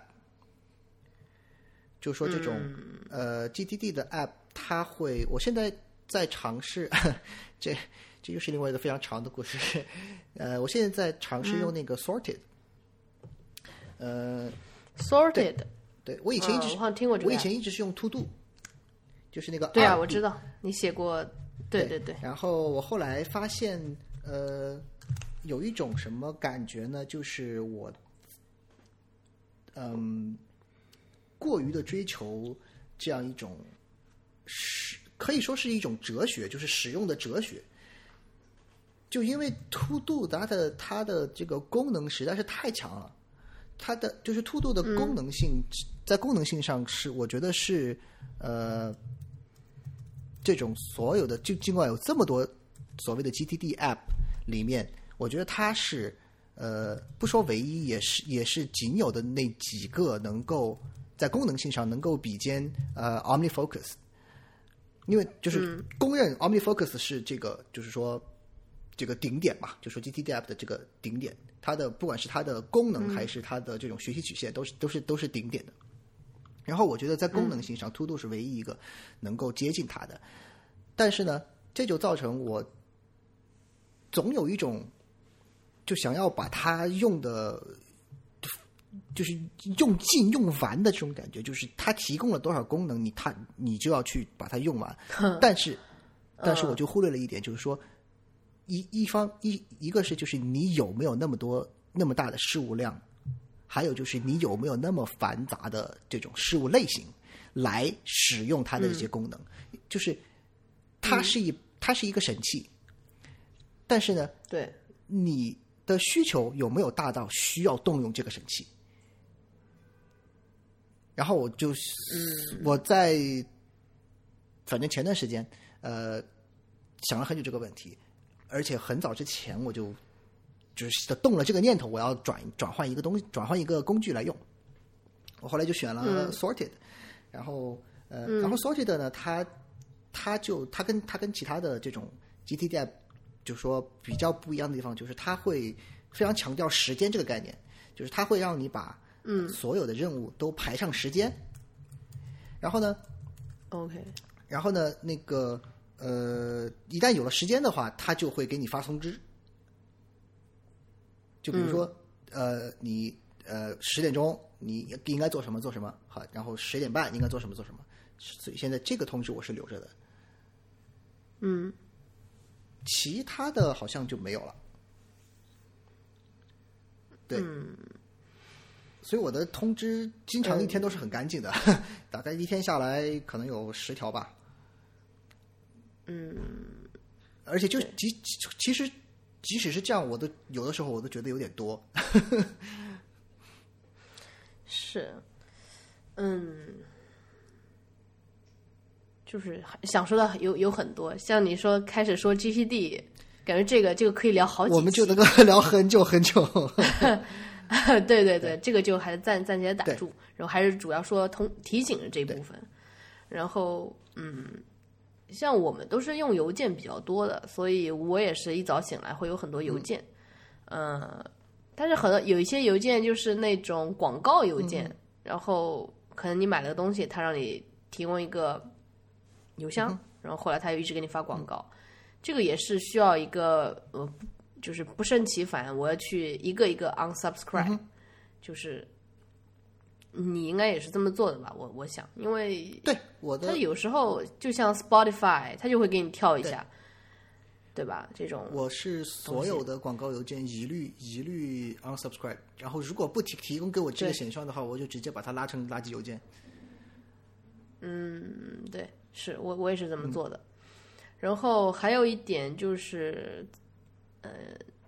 在那个我们下拉那个。Spotlight 是吧？就是那个 iPhone，你下拉一下，它会有一个框框出来。然后它正常的时候会有一个 Siri Suggestions，就是 Siri 推荐。我把这个是关掉的哦，因为他他他觉得他应该是这个想法。他说可能你之前用过哪些 App，他还正在工作，他就可能你还会想用这些 App。通常我一下拉都是什么 Mo Mock，就是默克，什么 Twitter 这种这种东西。就觉得很讨厌嘛，然后我就直接索性就关掉。然后真的用的时候，我就下拉搜索，搜索谁，搜索哪一个 app。嗯，然后通知的话，就是正常，除了邮件，其他的通知基本上都是关掉的。呃，关也关的比较彻底，就是声音，还有这个 banner，还有什么什么都都是关掉的。嗯。然后在那个我用的是 Spark 这个邮件 app，我也是。它里面也有一个智能，有的是智能通知，有的是不通知。就像有的我的 QQ 邮箱是专门来获取验证码的，呃，就是注册一些，我觉得这个，嗯，这个网站对我来说是 low level，就是。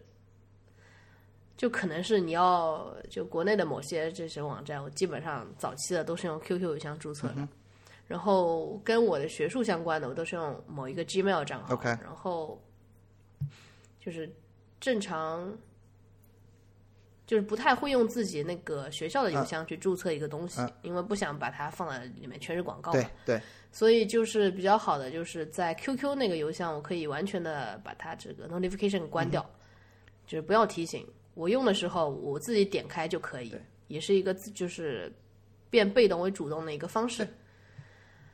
嗯，然后甚至我呃 Spark 里面还可以就建立的 Smart Folders，应该是这样一个功能，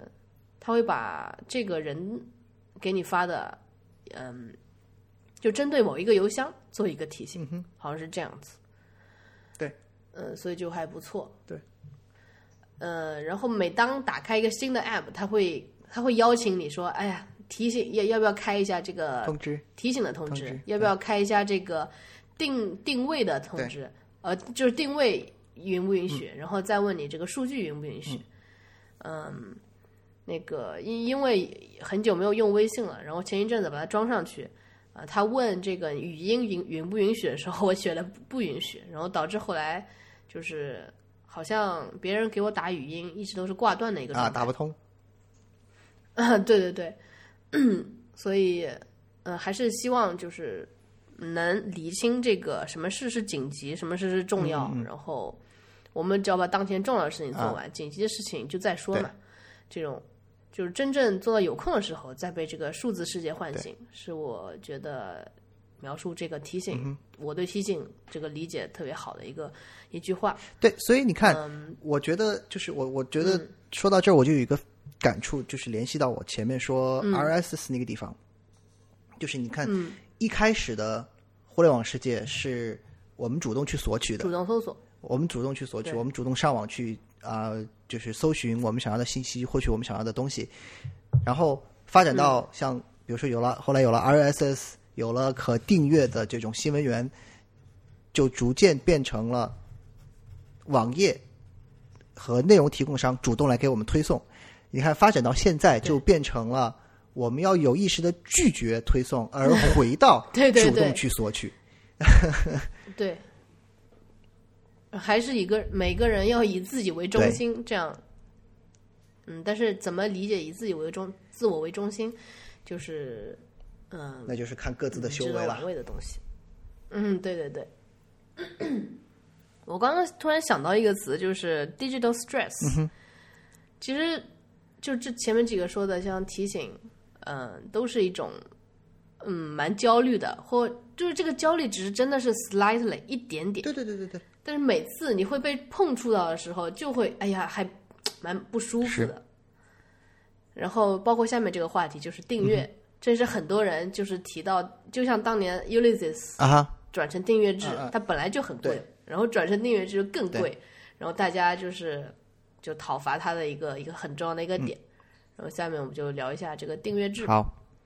然后我觉得我们这个共识应该是一一样的吧，我我猜想，因为更倾向于一次性付费，就是对软件这样。对，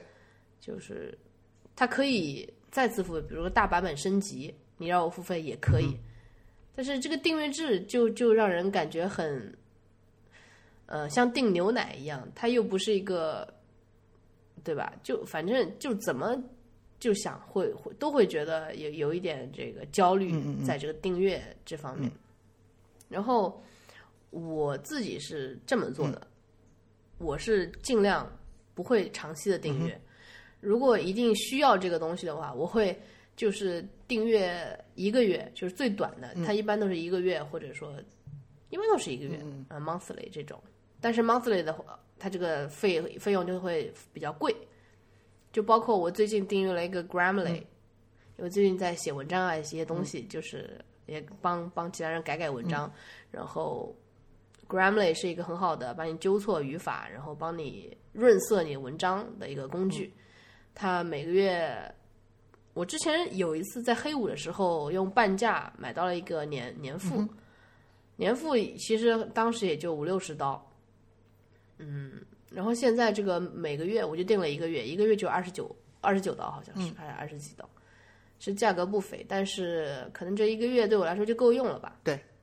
然后这样子。然后还有一个最近在那个 iTunes Store 里面购买了一集 This Is Us，、我就购买了一集，也就是那天有空，啊，然后看到那个那一集叫呃 Six Six Thanksgivings，就是那一集，啊，OK，我就买了一个一集，然后嗯也没有想着说把全全部买下来，因为后来确实也没有时间看了。啊然后包括 Dropbox 也是，有时候就是我们 Bad Coffee 的 band 会很大，Dropbox 经常爆。嗯、我，但是现在还好，现在我都是直接跟小哥说，你把 MP 三发给我，就就就是我以前会存这个，就是用呃 Garage Brand 呃 Garage Band、对吧？Garage Band，它那个它那个 band 就是特别大，每个正常要两两个 G 差不多。啊，呃，我做过一次工作，我把我们这个 Bad Coffee 所有的这个 band 全删掉了，OK，就只保存 MP 3啊哈。你就对自己的播客都狠到这种程度。啊，嗯，相当于相当于这个当然我电脑原始文件删掉了，啊，对对对，原始文件删掉了，因为我发现确实也不会再用，啊哈。呃，所以对于 Dropbox 也是，如果当时需要用的话，就订阅一个月了，就就这个样子。啊，嗯，你呢？你是怎么来操作这个订阅这个东西的？呃，这方面吧，呃，我先说说，就是呃，我对这种一次性付费和订阅制付费的这种看法。嗯，我是觉得，如果这是一个嗯本地即可完成的呃工具，就就我用的比较多的都是工具型的这种 app，嗯然后呃，我我是觉得，如果它是一个本地就可完成的工具，即使它设计的非常好，然后呃功能非常强大，那么呃，然后你也可以卖的很贵，这些都是可以的。但是呃，我就比较能够接受一次性付费，而不是订阅，因为就是就是说。对，啊，你你你一个，就相当于是说，呃，从开发者的角，就是我我会站在开发角度者的角度上来看，就是说，呃，嗯，我开发一次，然后呃做出来了，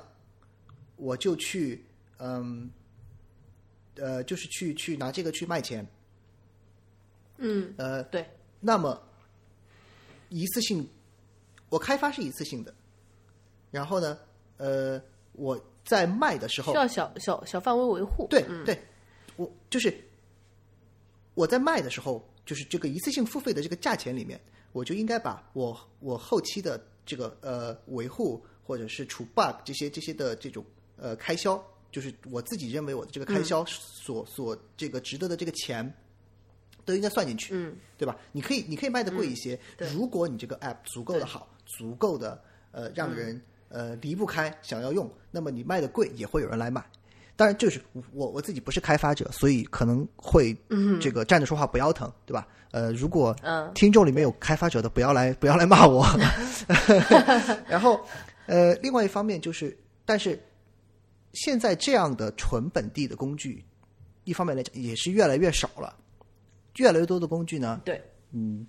把重点放在了就是呃，除了呃它自己本身的功能之外，还有比如说同步，还有这种线上呃，它可以带这种呃线上的存储，还有其就是我觉得凡是要用到额外的服务器和在线资源的，它嗯，用订阅制收费，我觉得可以理解。我有可能会不是很合理我对对我觉得我可能不是会很，呃，可能会可能会，如果比如说它是在一次性付费和嗯这个嗯订阅制之之间选择的话，我可能会选择一次性付费，嗯并且我可能会偏好一次性付费。也毕竟、嗯毕竟这个长久算下来的话，一次性付费的那个呃钱会便宜一些嘛，我们都还是非常实用的人，对吧？便宜一点，选想要便宜一点。但是我觉得是可以理解的，因为你去提你来提供这些服务，你的服比如说服务器，还有你的这种同步的服务的这些支出，这些是相当于是开发者本身是基基本上我觉得是没有办法来来控制的，就是我付给这些我我支出在这些在线服务和这种服务器上的这些支出，那那那那那是我一定要刨掉的。他收我多少钱，我就必须要，呃，说的不好听，羊毛出在羊身上，我必须要转嫁到我我的用户身上，不然我不是白干了嘛，对吧？所以我觉得这这这种是可以理解的。然后呢，呃，在具体到这个订阅制上面，呃，我以前是呃，就是他有的订阅服务有那种就是说买断制，就是呃，比如说我一一个月九块钱，然后半年我就给你打个打个比如说七折，哎，然后如果是一年的话，我就打个百分之五十，然后我还给你提供一个选项就是买断。有可能它这个呃一开始看上去可能贵了很多，但是我跟你讲，这个是终身制的。我一开始对对对，我我以前会比较偏向于选择这种买断的终身制的这种呃这个这个选项，但是后来嗯呃后来有有我的一个朋友，他跟我讲说，他说这种服务呃你最好不要呃选择这个买断的。他就 他做不了终身，对对，非常正确。就是说，你怎么知道他不是第二年就死了？对 对吧？对吧？你你你买断了之后，他就我记得好像是，嗯，我后来在呃也是也是读到一篇文章，正好就是说这个问题，就是说买断制的这个问题。所以我现在一般都是呃选那一个，就是就是年付，因为。我在选择这些需要订阅，就是我这个人吧，就就凡是要把钱拿出去的时候，都都很谨慎的，一定要就大家肯定要这样比较很久，然后看各种评测，然后就就是不到最后关头，我是不会掏钱的，铁公鸡型的任务。然后呢，嗯，一旦要我掏钱，那么我都是这前提肯定是说我已经下定决心，我要。就是好好利用这个这个服务或者是工具了，然后呢，我一我争取是我付了十块钱，我要用到二十块钱的那种地步。然后呢，我会去选那一个年付的原因是，首先年付它一般会给你打折扣，呃，然后这个折扣是最最高的。其次，对，如果这一年之内，我觉得这个服务非常好，非常可以让我非常深度的使用的话，那么我一年之后再订阅也是可以的。就是续订也是可以的。如果呃有什么不适合的或者怎么样，一年的时间也足够让我就是完全的去使用这个服务，并且很有可能我觉得哪儿不好的话，也找到了其他更好的服务了。那到时候我再不行，我再退掉就好了。嗯，对。所以这是我的，这是我在就是这方面的上面的选择。嗯，那这样看起来我们俩还是不一样的。对，就是用法不一样。对对对对对。嗯，那那你可以稍微说一说你最近就是你就是你年付年付的这些 app 都有哪些吗？呃，是不是好多？呃，让我想想啊，Dropbox，Dropbox，呃，Dropbox 我有的，然后呢，呃，Dropbox 我是趁着呃这次就是黑五的时候，呃，亚马逊呃有一个 deal。呃，撸了呃，我看见了群里面撸了两把，然后其实 Dropbox 我用的不多，我尽量把我需要，因为 Dropbox 对我来说的话，我我把它用成一个同步工具，而不是存储工具，所以我需要同步的东西其实不多。呃，对对对对，这是很好的一个对。然后，所以，但是但是那个 deal 五折吧，实在是非常诱惑，所以我我也就跳了。跳了以后呢？我现在就准备把其他的呃这种这种嗯平时没有因为因为我的这个这个可以说是自己的一个准则没有放进来这这些东西呃又又扔进来，也都到时候再说吧，可能到时候就是嗯呃就也也有可能从此就就定下去了，也也不知道。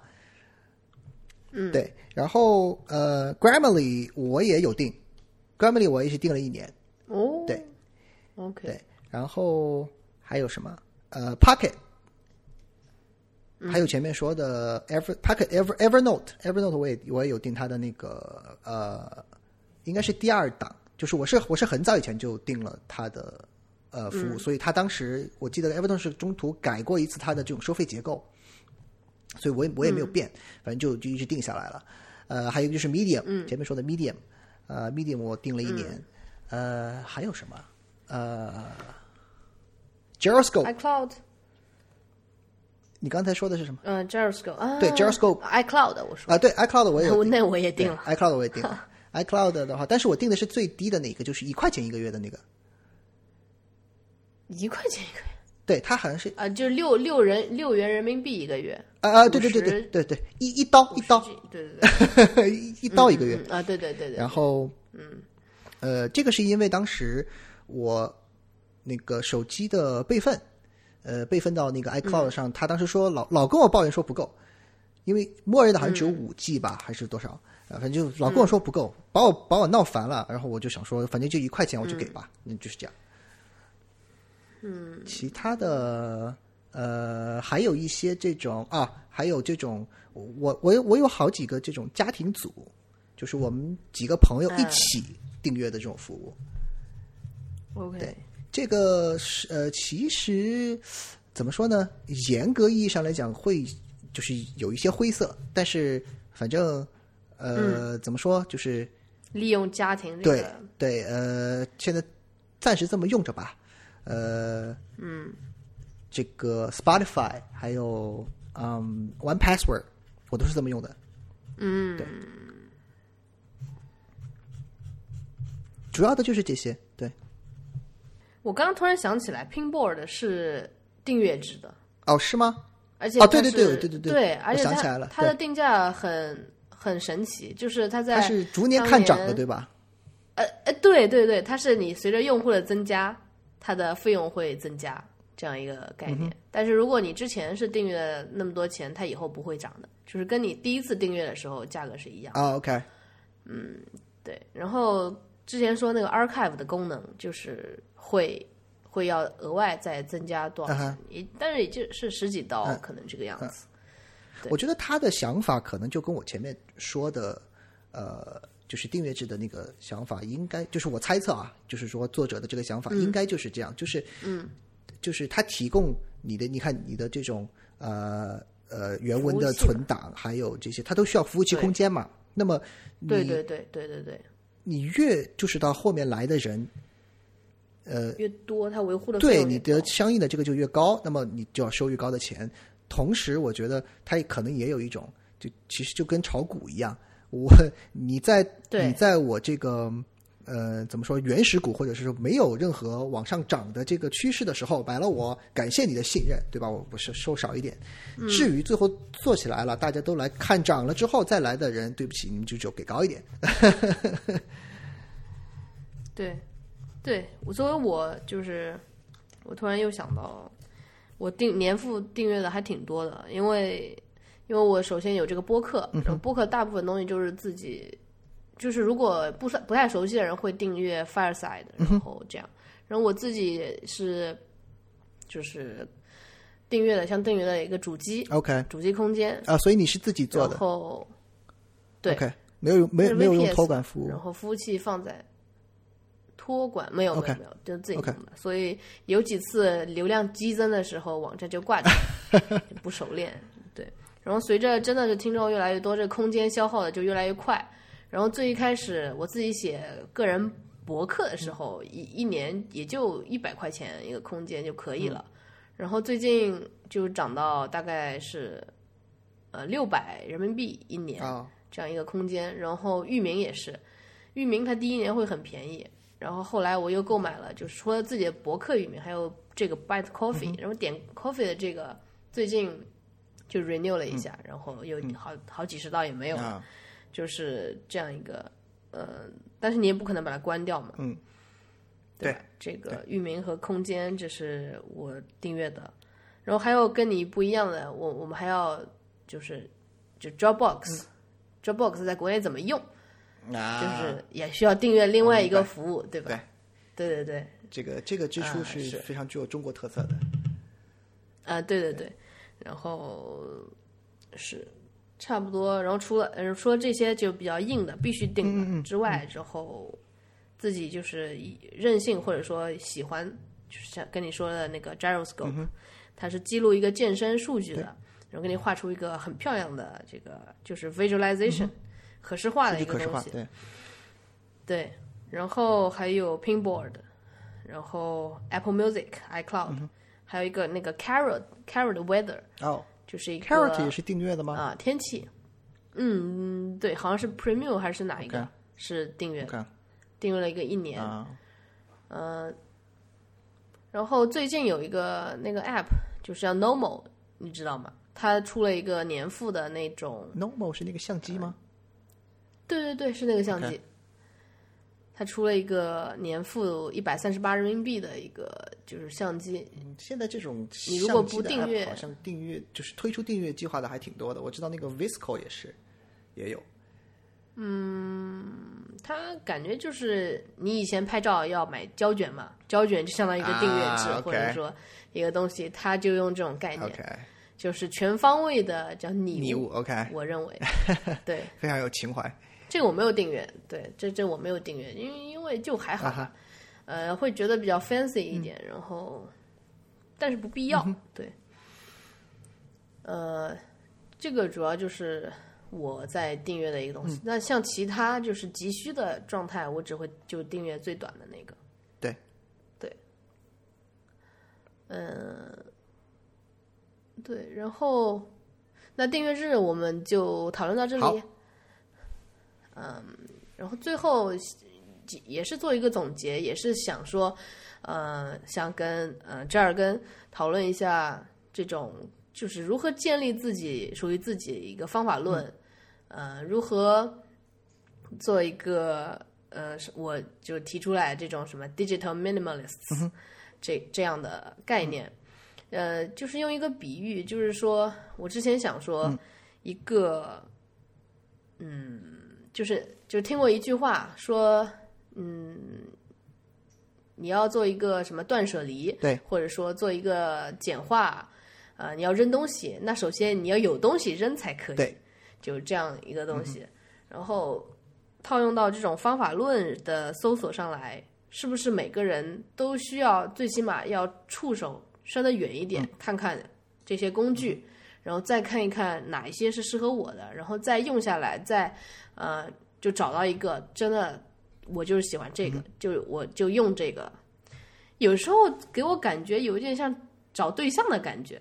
嗯，还是说我同意。还是不一样的。嗯，就是会会有这种感觉，就是那么多人吸引你的是谁？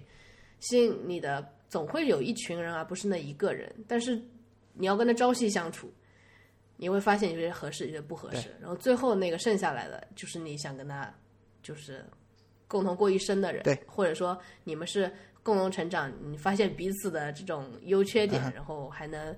呃处理的很好的人，这样一个。对，你看我们上我们选有时候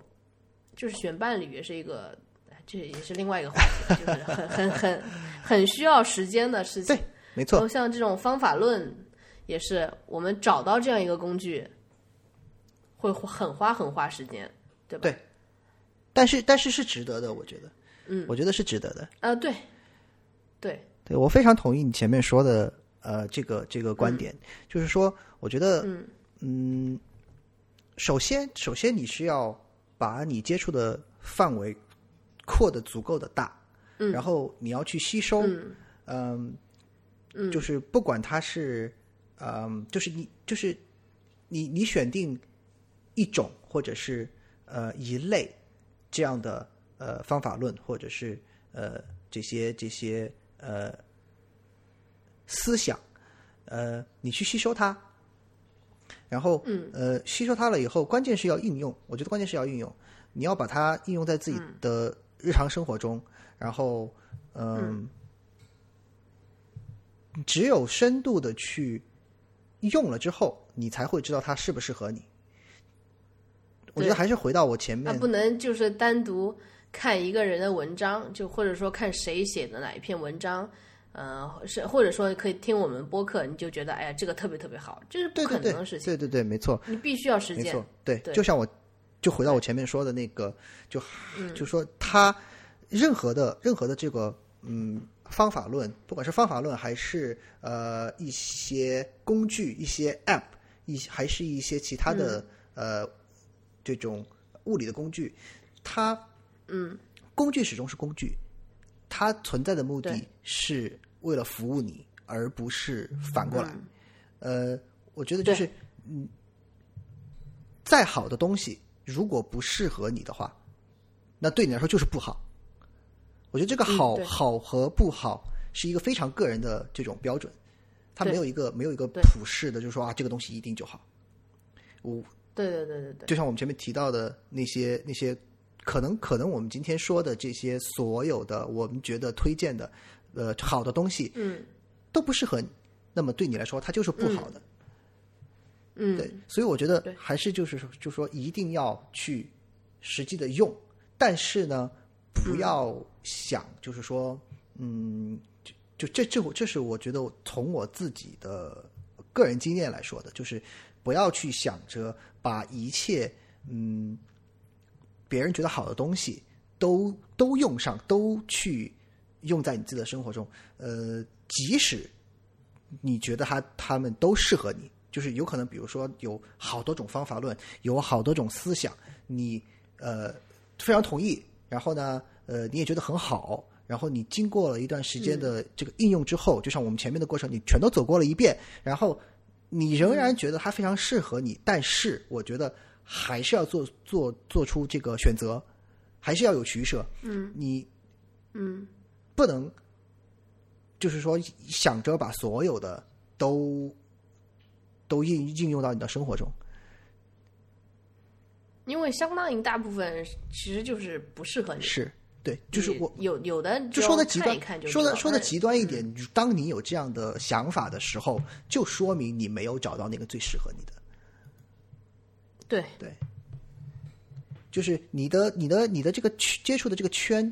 就像我们前前面说的，接接触这个圈，首先要足够大，然后你要反过来做减法，把它再缩小，缩回到自己身上。对对，或者就是你可以用那种找伴侣的方式来找这个 app，毕竟毕竟对大多数人来说，就是这个就是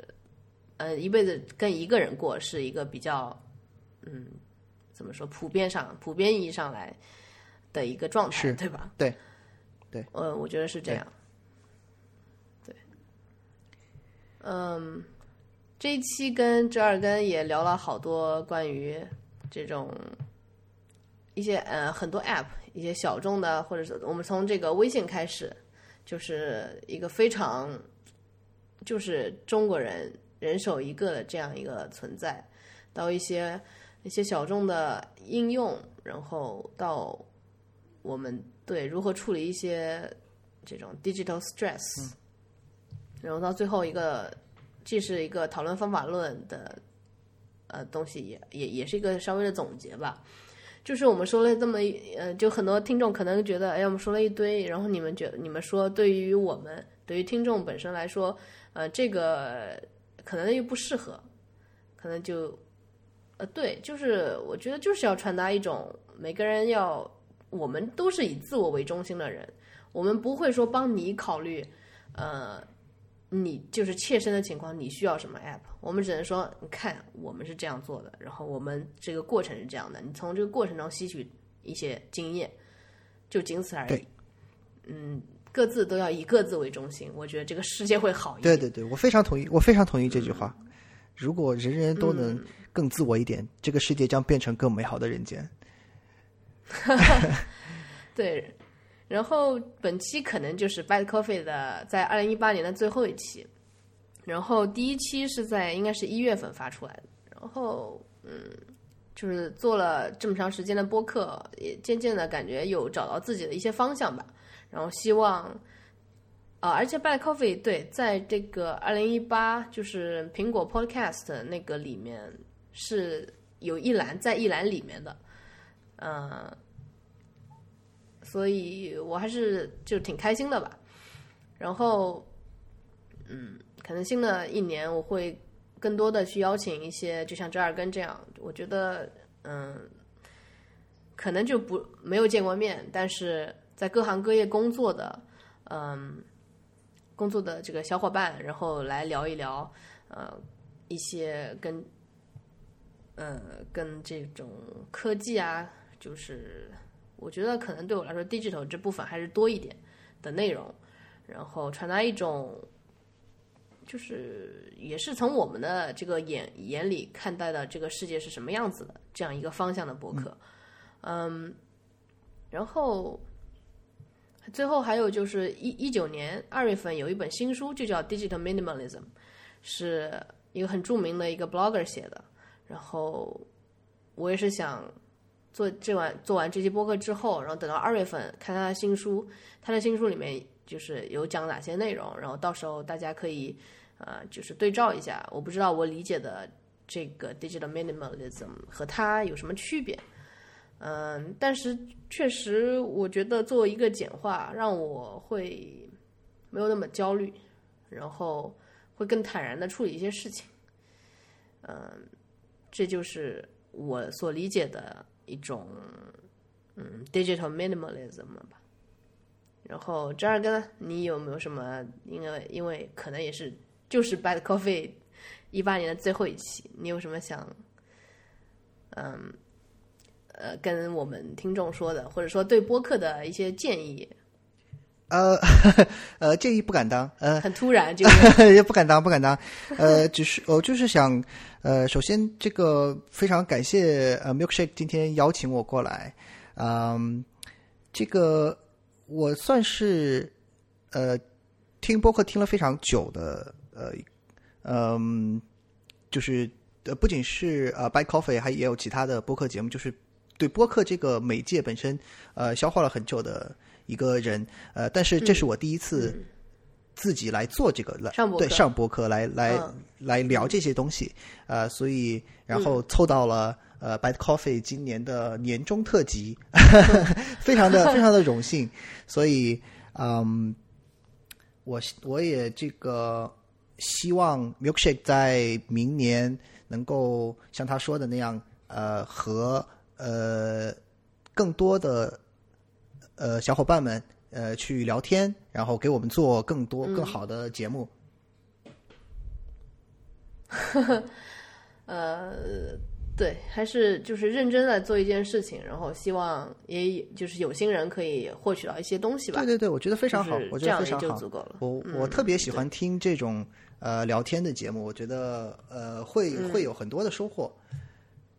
对对对，我对其实做播客对我自己来说也是就是蛮有收获的一个东西。我就经常说我做播客能能够真的是进入一种心流的状态，然后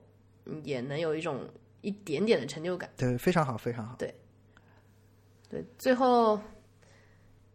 那也不用太刻意的祝福吧，就是希望大家在二零一八年年底给自己设下一个 New Year Resolution，然后